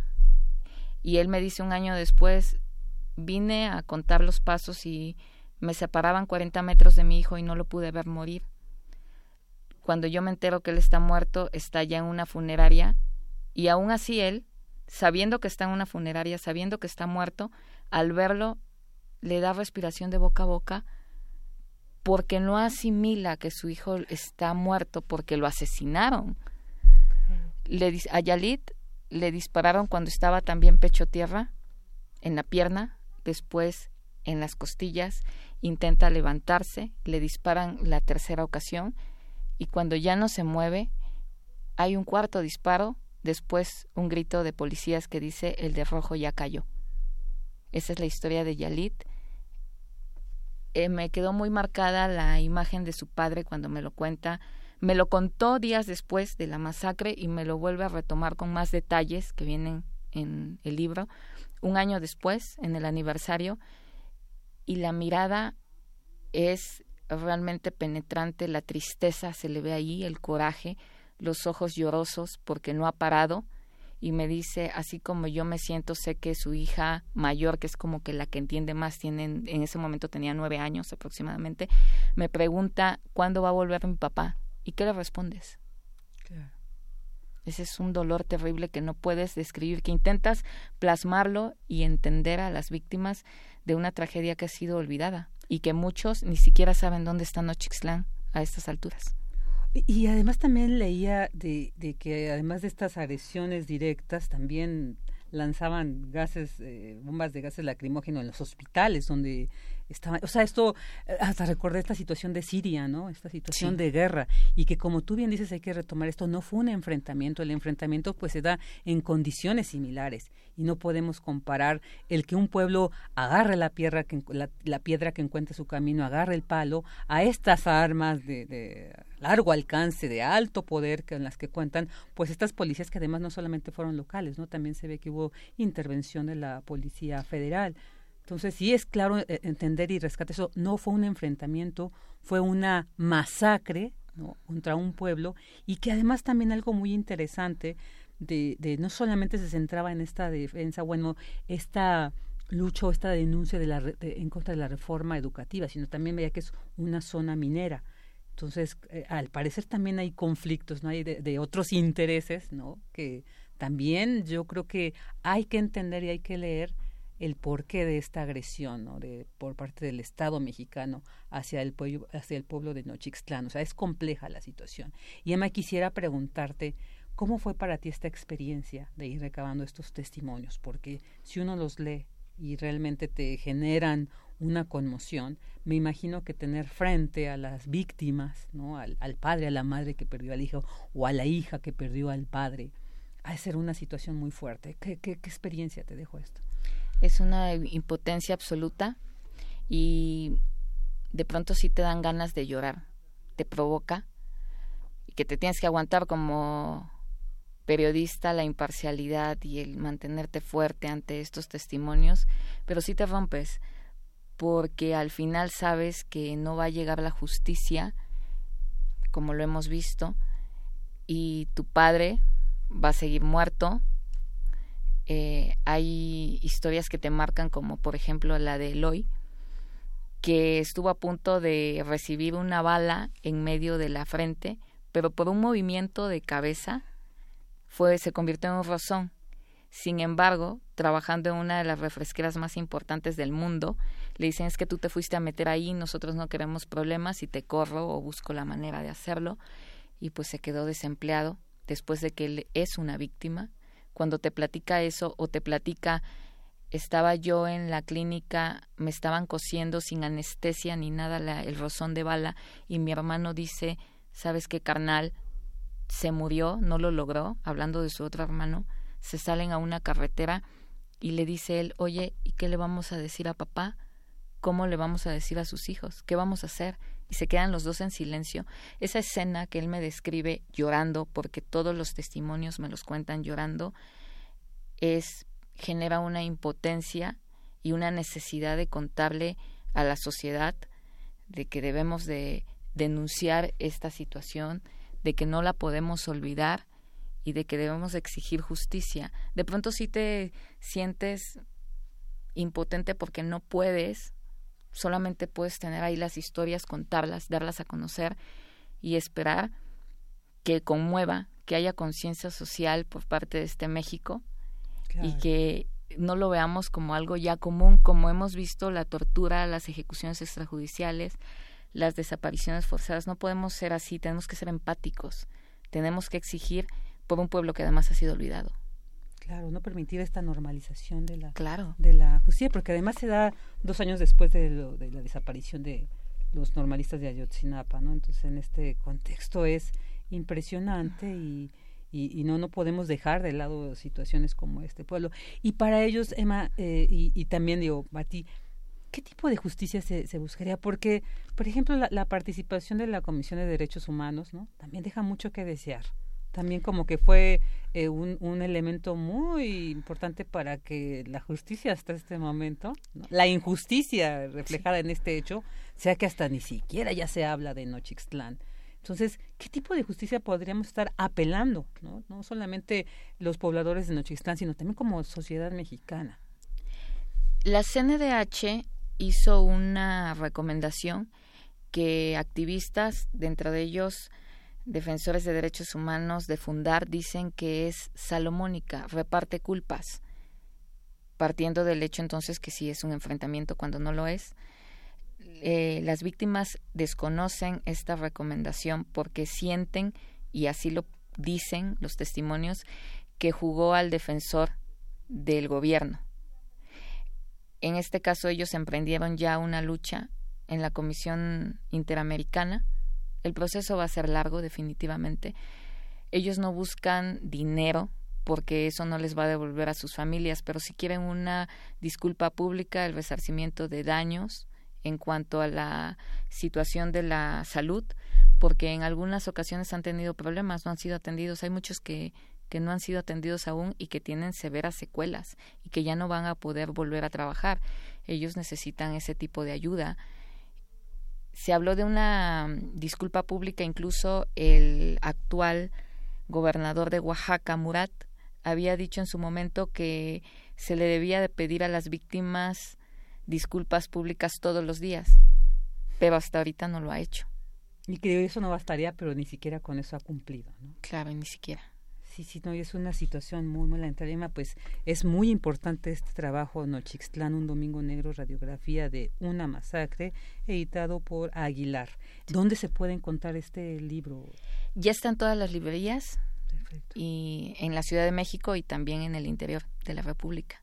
Claro, y bueno, sí, yo de verdad lo recomiendo y pues más en estos momentos en no podemos hablar de una reconciliación cuando hay situaciones como Nochixtlán, ¿no? Y cuando estas víctimas son las que dicen exigimos justicia. Y porque si permitimos que Nochixtlán permanezca como ahorita está en el olvido, pues estaríamos permitiendo que muchas situaciones como estas se sigan eh, sucediendo. Algo como al principio también del libro decían de cómo es posible que el, en la búsqueda cuando el pueblo se levanta por demandar ¿no? lo que merece, lo que necesita, en vez de encontrar una respuesta, no en vez de encontrar un diálogo, encuentra la muerte encuentra esta situación. No podemos seguir permitiendo esto. Entonces, pues yo espero que como sociedad que estamos en esta oportunidad de reconstruirnos, realmente tomemos en cuenta estas situaciones y estas eh, personas, no, estos hermanos como los del pueblo de Nochixtlán para acompañarles y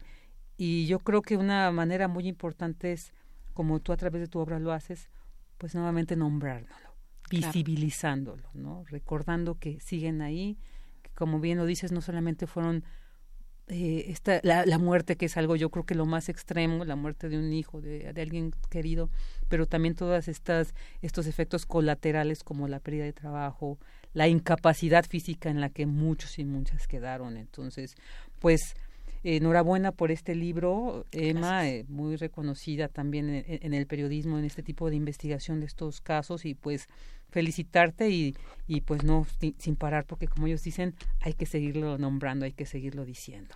Claro, muchísimas gracias a ti. Y finalmente yo quería agregar que esperemos que el próximo gobierno incluya en su programa una comisión de la verdad que exija justicia y dé justicia a Nochixtlán. Efectivamente, eso tendremos que incorporarlo como se Muchísimas gracias, Emma Landeros, aquí estuvo con nosotros. Relatamos al mundo. Relatamos al mundo. Queremos escuchar tu voz. Nuestro teléfono en cabina es 55 36 43 39. Internacional RU.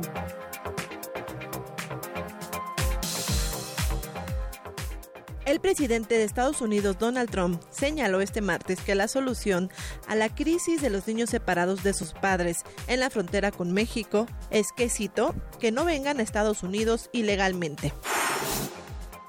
El primer ministro del Interior alemán, Horst Seehofer, presentó hoy su controvertido plan maestro para ordenar, gestionar y limitar la inmigración sin tener en cuenta los puntos acordados con el Partido Socialdemócrata hace unas semanas. Este plan alternativo podría volver a poner en crisis el gobierno de Angela Merkel. Este no es un plan de la coalición, que quede claro. Es un plan del Ministerio de Interior. Y lo que haya pasado estos días atrás o pase en el futuro no estará recogido en este documento. El paquete de medidas incluye, entre otras cosas, cerrar la puerta a los solicitantes de asilo que hayan hecho la petición en otro país de la Unión Europea o establecer un nuevo régimen fronterizo con Austria, un punto rechazado por el SPD. La Unión Europea urgió este martes al presidente estadounidense Donald Trump a apreciar a sus aliados europeos de la OTAN, ya que a su juicio Estados Unidos no tiene y no tendrá un mejor aliado que Europa. Estas declaraciones llegan en la víspera de una cumbre de dos días de mandatarios de la OTAN en Bruselas, donde el gasto militar de los aliados se convirtió en el asunto central. Habla el presidente del Consejo Europeo, Donald Tusk. America, appreciate your allies. Aprecia a sus aliados, al fin y al cabo no tiene tantos. El dinero es importante, pero la solidaridad lo es más. Y hablando de solidaridad, quiero recordar que Europa fue la primera en responder cuando Estados Unidos pidió solidaridad tras el 11 de septiembre.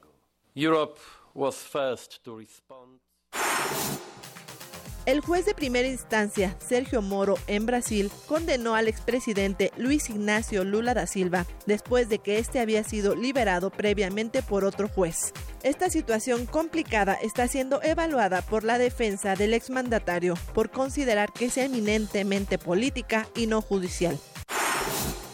Un día después de la multitudinaria movilización contra las políticas económicas del gobierno argentino, se publicó este martes en el boletín oficial el decreto del presidente Mauricio Macri, que ordena a no contratar personal público hasta el próximo 31 de diciembre de 2019, cuando el mandatario finalizaría sus funciones.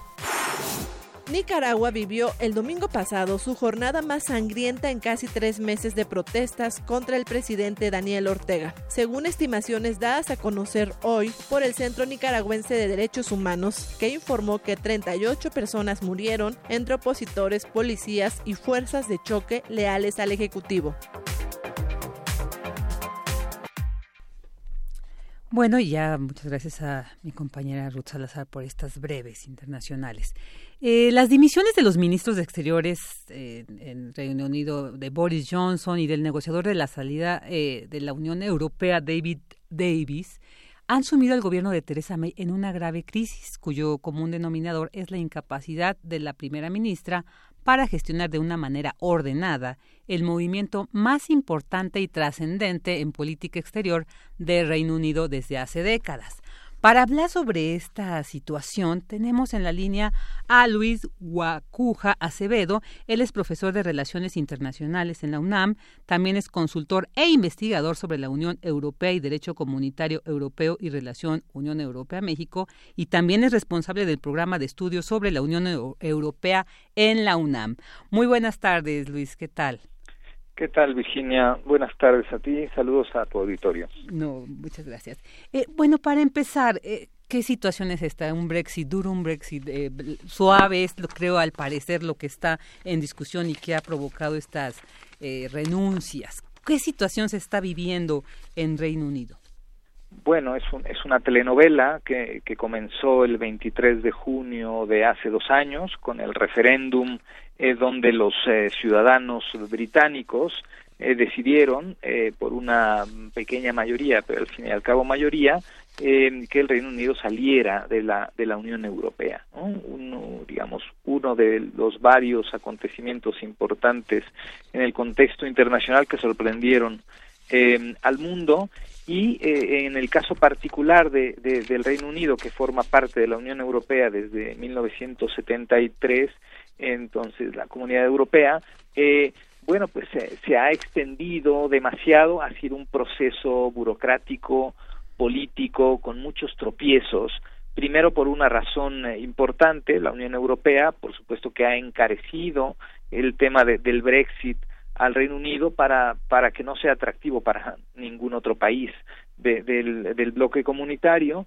Y eh, al final se llega a esta a esta situación de, de crisis interna después de unas también unas elecciones complicadas para eh, para Teresa May eh, eh, y una distancia importante también no solo con los negociadores sino con los otros partidos políticos en Reino Unido y una incapacidad para lograr un acuerdo con, con, la Unión Europea y el debate, lo que mencionabas, un Brexit duro o un Brexit blando. Esto que significa un Brexit duro es pues salir y bueno, y ya veremos qué, qué sucede. Un Brexit blando significaría eh, quedarse con algunas cosas, se habla del modelo noruego, digamos, eh, eh, Noruega, Suiza, Liechtenstein e Islandia conforman eh, la Asociación Europea de Libre Comercio, son países que no forman parte de la Unión Europea, pero que sí comparten algunos temas. Y esto es lo que quizá es una salida, digamos, lo más saludable, quedar en medio, no quedar ah, tan afuera, conservar algunas, algunas relaciones, pero esto, digamos, ha, chocado de frente con eh, los partidarios más duros de, del Brexit, en este caso eh, Boris Johnson y David Davis, los dos ministros que perdón, renuncian el día de ayer, una renuncia inédita, dos ministros, esto no sucedía desde los años ochentas, y pone en aprietos a Teresa May no solo frente a la política interna en el Reino Unido, sino frente a su posición negociadora con la Unión Europea. ¿Y hacia dónde se vislumbra que se podría ir? Porque, bueno, al parecer también la sociedad, a, a, a pesar de que apoyó no esta salida, este Brexit, pues ahora las crisis que se han generado también creo que socialmente hay un cuestionamiento, pero ¿hacia dónde va este sentir de, la sociedad de Reino Unido? ¿Por qué estarían? Ahí tienes elementos comparados. A ver, sí. duro, blando. Eh, claro, bueno, los ciudadanos no, no comprenden, eh, digamos, eh, con claridad los, los detalles técnicos eh, quizá tampoco comprendieron de qué se trataba el tema de, de, la salida cuando votaron en un referéndum, pero tampoco la Unión Europea comprendió el riesgo del referéndum.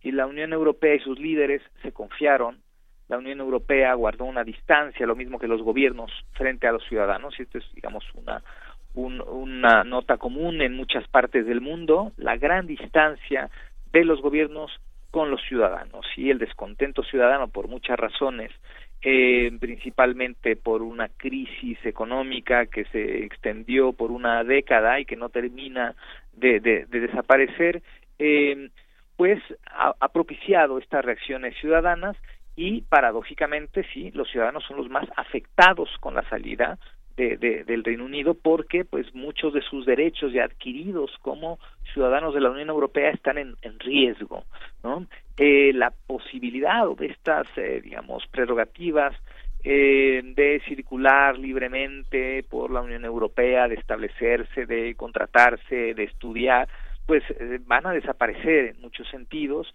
y el Reino Unido queda aislado ya no solo en términos comerciales, también en términos eh, de seguridad, en términos políticos, y esto pues no es una buena noticia en principio para nadie. La Unión Europea también pierde un interlocutor importante, alguien que era el puente natural con con los Estados Unidos en la relación transatlántica, en fin, es una apuesta donde todos pierden, pero donde también más de un actor tiene responsabilidad en ello. Los ciudadanos, pues su parte, pero los gobiernos, tanto en eh, el gobierno británico, en su momento el de David Cameron, la gestión de Theresa May, que también ha sido muy accidentada, y la Unión Europea, que, que tampoco escapa a una responsabilidad en esta historia, porque también la Unión Europea pierde. Claro, eh, eh, para entender un poco más, ¿por qué perdería también la Unión Europea? Uno diría, bueno, son ahora sí que eh, veintitantos contra uno, pero ¿cuál sería, para tener más claro, esta pérdida? O sea, ¿qué afectaciones se verían económicas, políticas, de qué aspecto? Sí, pues un socio importante, por supuesto, no dentro del contexto comunitario, sí, son 28 países todavía, hasta que no se salga completamente Reino Unido sigue siendo parte de la Unión Europea, eh, hay una fecha ahí fatal, entre comillas, del 2019, pero con todo lo que está sucediendo, quizá esta fecha se extienda, ¿no? Y entonces la incertidumbre también se extiende.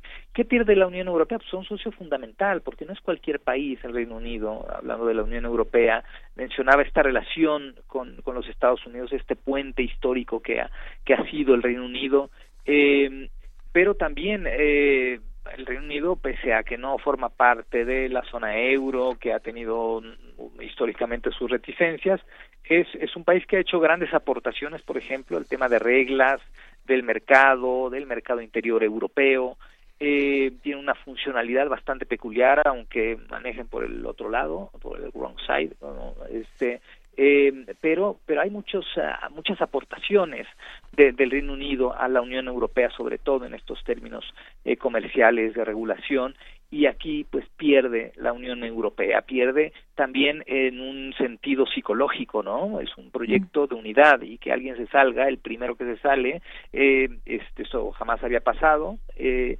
eh, pues hay, hay una, una pérdida también, digamos, también es una paradoja que un proyecto de integración, pues de pronto se, se desintegre o cuando menos eh, alguien una señal, por más que sea solo un país, pues eh, se vuelve un gran problema, el gran problema de la Unión Europea de los últimos años y que se combina con otros factores al interior de la Unión Europea no, no resueltos, los temas de refugiados, los problemas que hay con los países de Europa Central, del grupo Visegrad, en fin, eh, es, eh, digamos, es un gran problema al interior de la Unión Europea que también limita la capacidad de, de, de, la Unión Europea como actor internacional en medio de una convulsión global muy importante.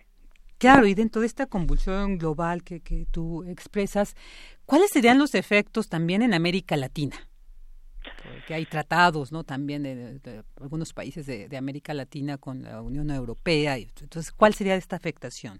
Claro, bueno, en principio perdemos también un socio, digamos, hablando de México, América Latina en general, pero pues Reino Unido es uno de los socios más importantes en la relación que tenemos con, con la Unión Europea eh, hay quien dice, bueno, pues entonces eh, celebremos un tratado de libre comercio con el Reino Unido y se acabó. Sí, pero esto no es tan sencillo.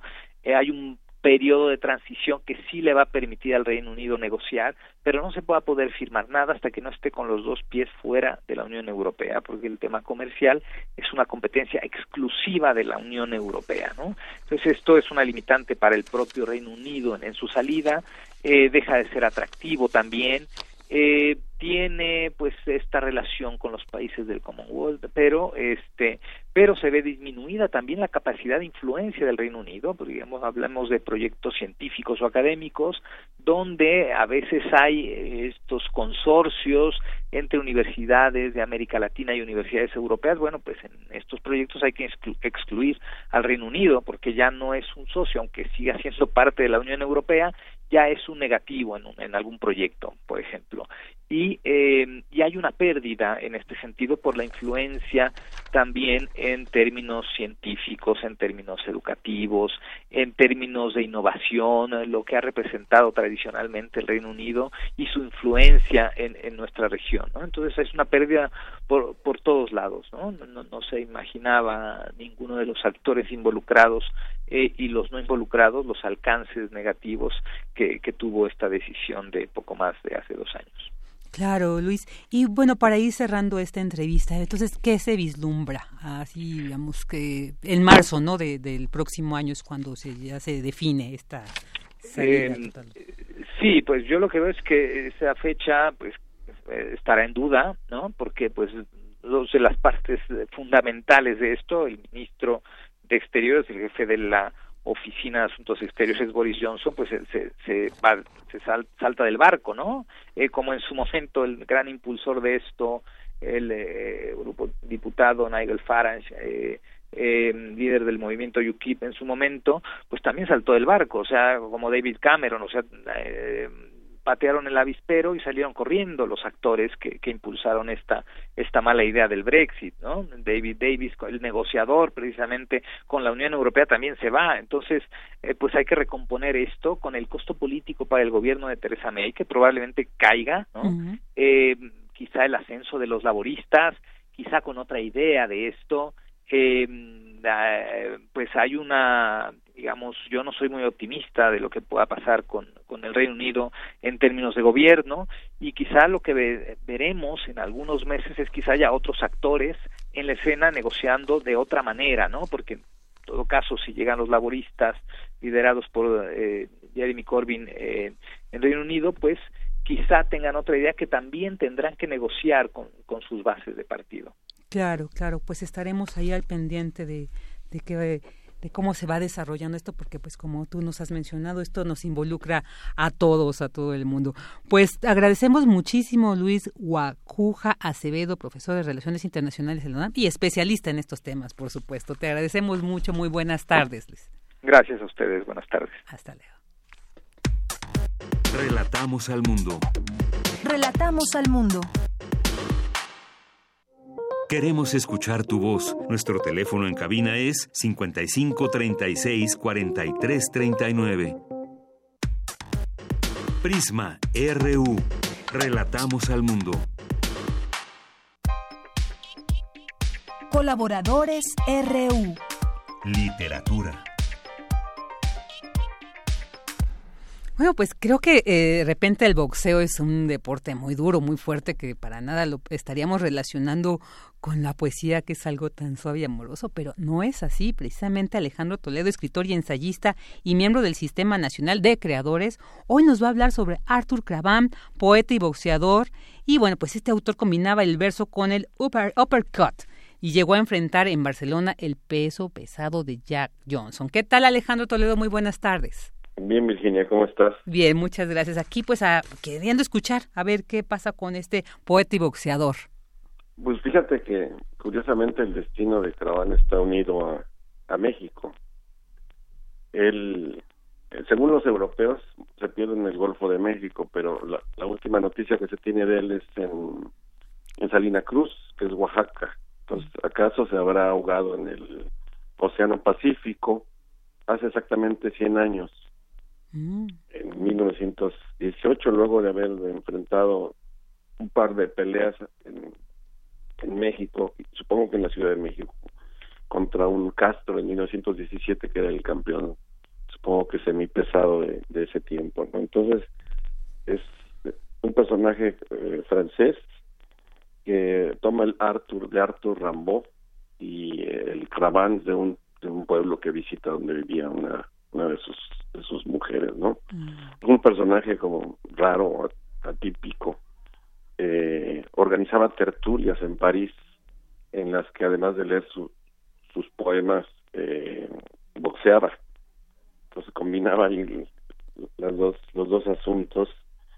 Hizo una revista que se llamó Mantenar, que era una revista unipersonal, o sea, él, él redactaba todo lo que aparecía en esa revista y aunque había muchos nombres, todos eran seudónimos del mismo del mismo poeta, ¿no? Eh, era además sobrino de, de Oscar Wilde, sobrino no como los sobrinos de Novo, que, que Novo presentaba a sus amantes como si fueran sus sobrinos, sino sobrino real. Y en algún momento en la revista Mantenana aparece una entrevista, una el relato de una visita que le hace André Gide y donde le, reclama un poco que la actitud que asume Gide cuando fue procesado Oscar Wilde eh, por eh, por homosexualidad, ¿no? Y este y entre otras cosas le dice como provocándole, le dice, mire, a mí me parece más importante el boxeo que la que la literatura. Entonces es, es un personaje singular, un provocador. Eh, muchas de sus reuniones terminaban en pleitos por por no por no exactamente por boxeo sino porque le gustaba eh, retar a los a los escritores eh, y, y, decirles cosas cosas fuertes no mm. pero además es un gran un gran poeta. En la misma revista Montenán él publicó algunos de sus poemas. Hace poco el, la Dirección General de Publicaciones y Exmolino publicaron un libro que se llama Poeta y Boxeador, donde aparecen algunos de, los poemas de, de Craván que se publicaron en, en la en la revista Montana, ¿no? Mm. Entonces es, es una gran figura, ¿no? un poco el tema del, del deporte y la literatura lo, hemos este, estado comentando a partir del mundial, porque antes a los intelectuales se les este, como que se les negaba incluso este ellos mismos se reprimían a la hora de, decir que habían disfrutado una pelea de boxeo o un buen partido de fútbol como el que acaba de terminar ahora entre Francia y, Bélgica. Y eso parece como que ya estar en el en el pasado. Por ejemplo eh, he comentado que hay una colección de textos literarios sobre boxeo que se está publicando en, en los puestos de periódicos que se llama Puño Limpio. Editan Proceso, Almadía y Salario del Miedo, están en el segundo tomo, que es el round número dos, y ahí hay varias menciones que se hacen de, de Arthur Cravan, Entonces, podemos este celebrar a, un poeta boxeador, como hace una semana hablé yo de Francisco Tario, que era un eh, cuentista portero de fútbol, y este porque estos cruces este, entre el deporte y la literatura son muy muy interesantes, ¿no? Y son están llenos de, hallazgos, ¿no? Claro. Quería leerte rápidamente, no sé si hay tiempo, unos versos de Craván. Por supuesto, sí, sí, sí, adelante. Donde dice, para que entendamos un poco de qué se trataba, ¿no? Claro. Si todas las locomotoras del mundo se pusieran a silbar juntas, dice, no podrían expresar mi desamparo. Soy quizá el rey de los fracasados, pues seguro que soy el rey de alguna cosa. Me importa un carajo el arte y sin embargo, si hubiera conocido a Balzac, habría intentado robarle un beso. El corazón descubre y la cabeza inventa. Pues este es el, el personaje Artur Cravande. Digo que está el misterio de su muerte y curiosamente ocurrió acá. Digo, los europeos dicen que se perdió en el Golfo de México, pero si estaba en Salina Cruz, se perdió en el Pacífico. Habría que indagar qué pasó con él su, su, mujer este, había viajado a Buenos Aires, donde lo esperaba, y, y este, este André Bretón dice que lo, que lo mataron en un salón de baile en México. Entonces es un misterio de hace 100 años es un gran personaje de la literatura y del boxeo Arthur Cravant. Tú contabas al comienzo que, enfrentó a Jack Johnson en Barcelona en un, una pelea en, el, en la Plaza de Toros Monumental a cinco rounds, donde Cravan fue noqueado. Él era semipesado y Jack Johnson era peso pesado. Era una pelea un poco desigual. Cravan corrió mucho para evitar los golpes de Jack Johnson, pero finalmente uno lo, lo derrumbó. No, sí, un personaje muy, muy importante. ¿Hay eh, biografías de, de Arthur Cravan? Pues hay cosas ahí por ahí aisladas, ¿no? Una editorial española el, el, Olivo Azul hizo una edición de, de la revista Mantenán, de los cinco números que logró editar. Y ahora está este tomo de la Dirección General de Publicaciones con los poemas eh, que vienen en, en, edición, no precisamente bilingüe, porque la primera parte son los poemas traducidos y la segunda parte son los originales en, en francés. pero es una edición bella que está ahí disponible en las librerías de Ducal sobre todo. Y este pues es un personaje para todavía para investigar. 100 años después no sabemos sabemos que estuvo acá. No sabemos los resultados de o cómo fueron sus dos peleas en, en territorio mexicano en dónde peleó exactamente porque el boxeo mexicano empieza por ahí por esos años 1917 1918 mm. en 18 me parece en 19 vino incluso el mismo Jack Johnson a pelear en, en México no entonces habría que, investigar qué pasó con él. ¿Y acaso algún día sabemos este, cómo murió, ¿no? Claro, ojalá, no, es un personaje muy, muy interesante y pues esto que conjugar a estas ambas disciplinas, la poesía y el boxeo, pues eh, es un reflejo, ¿no? De, lo sui generis que es y pues sí, será muy importante ahí que se siga rescatando y todo lo que al respecto nos permita reconstruir esta, la historia de este, de este gran poeta y, deportista Artur Craván. Sí, hay una definición que anda, por cierto, que tomó el fútbol. Lo tenía yo aquí a la mano. al fútbol le llamaba billar de las praderas.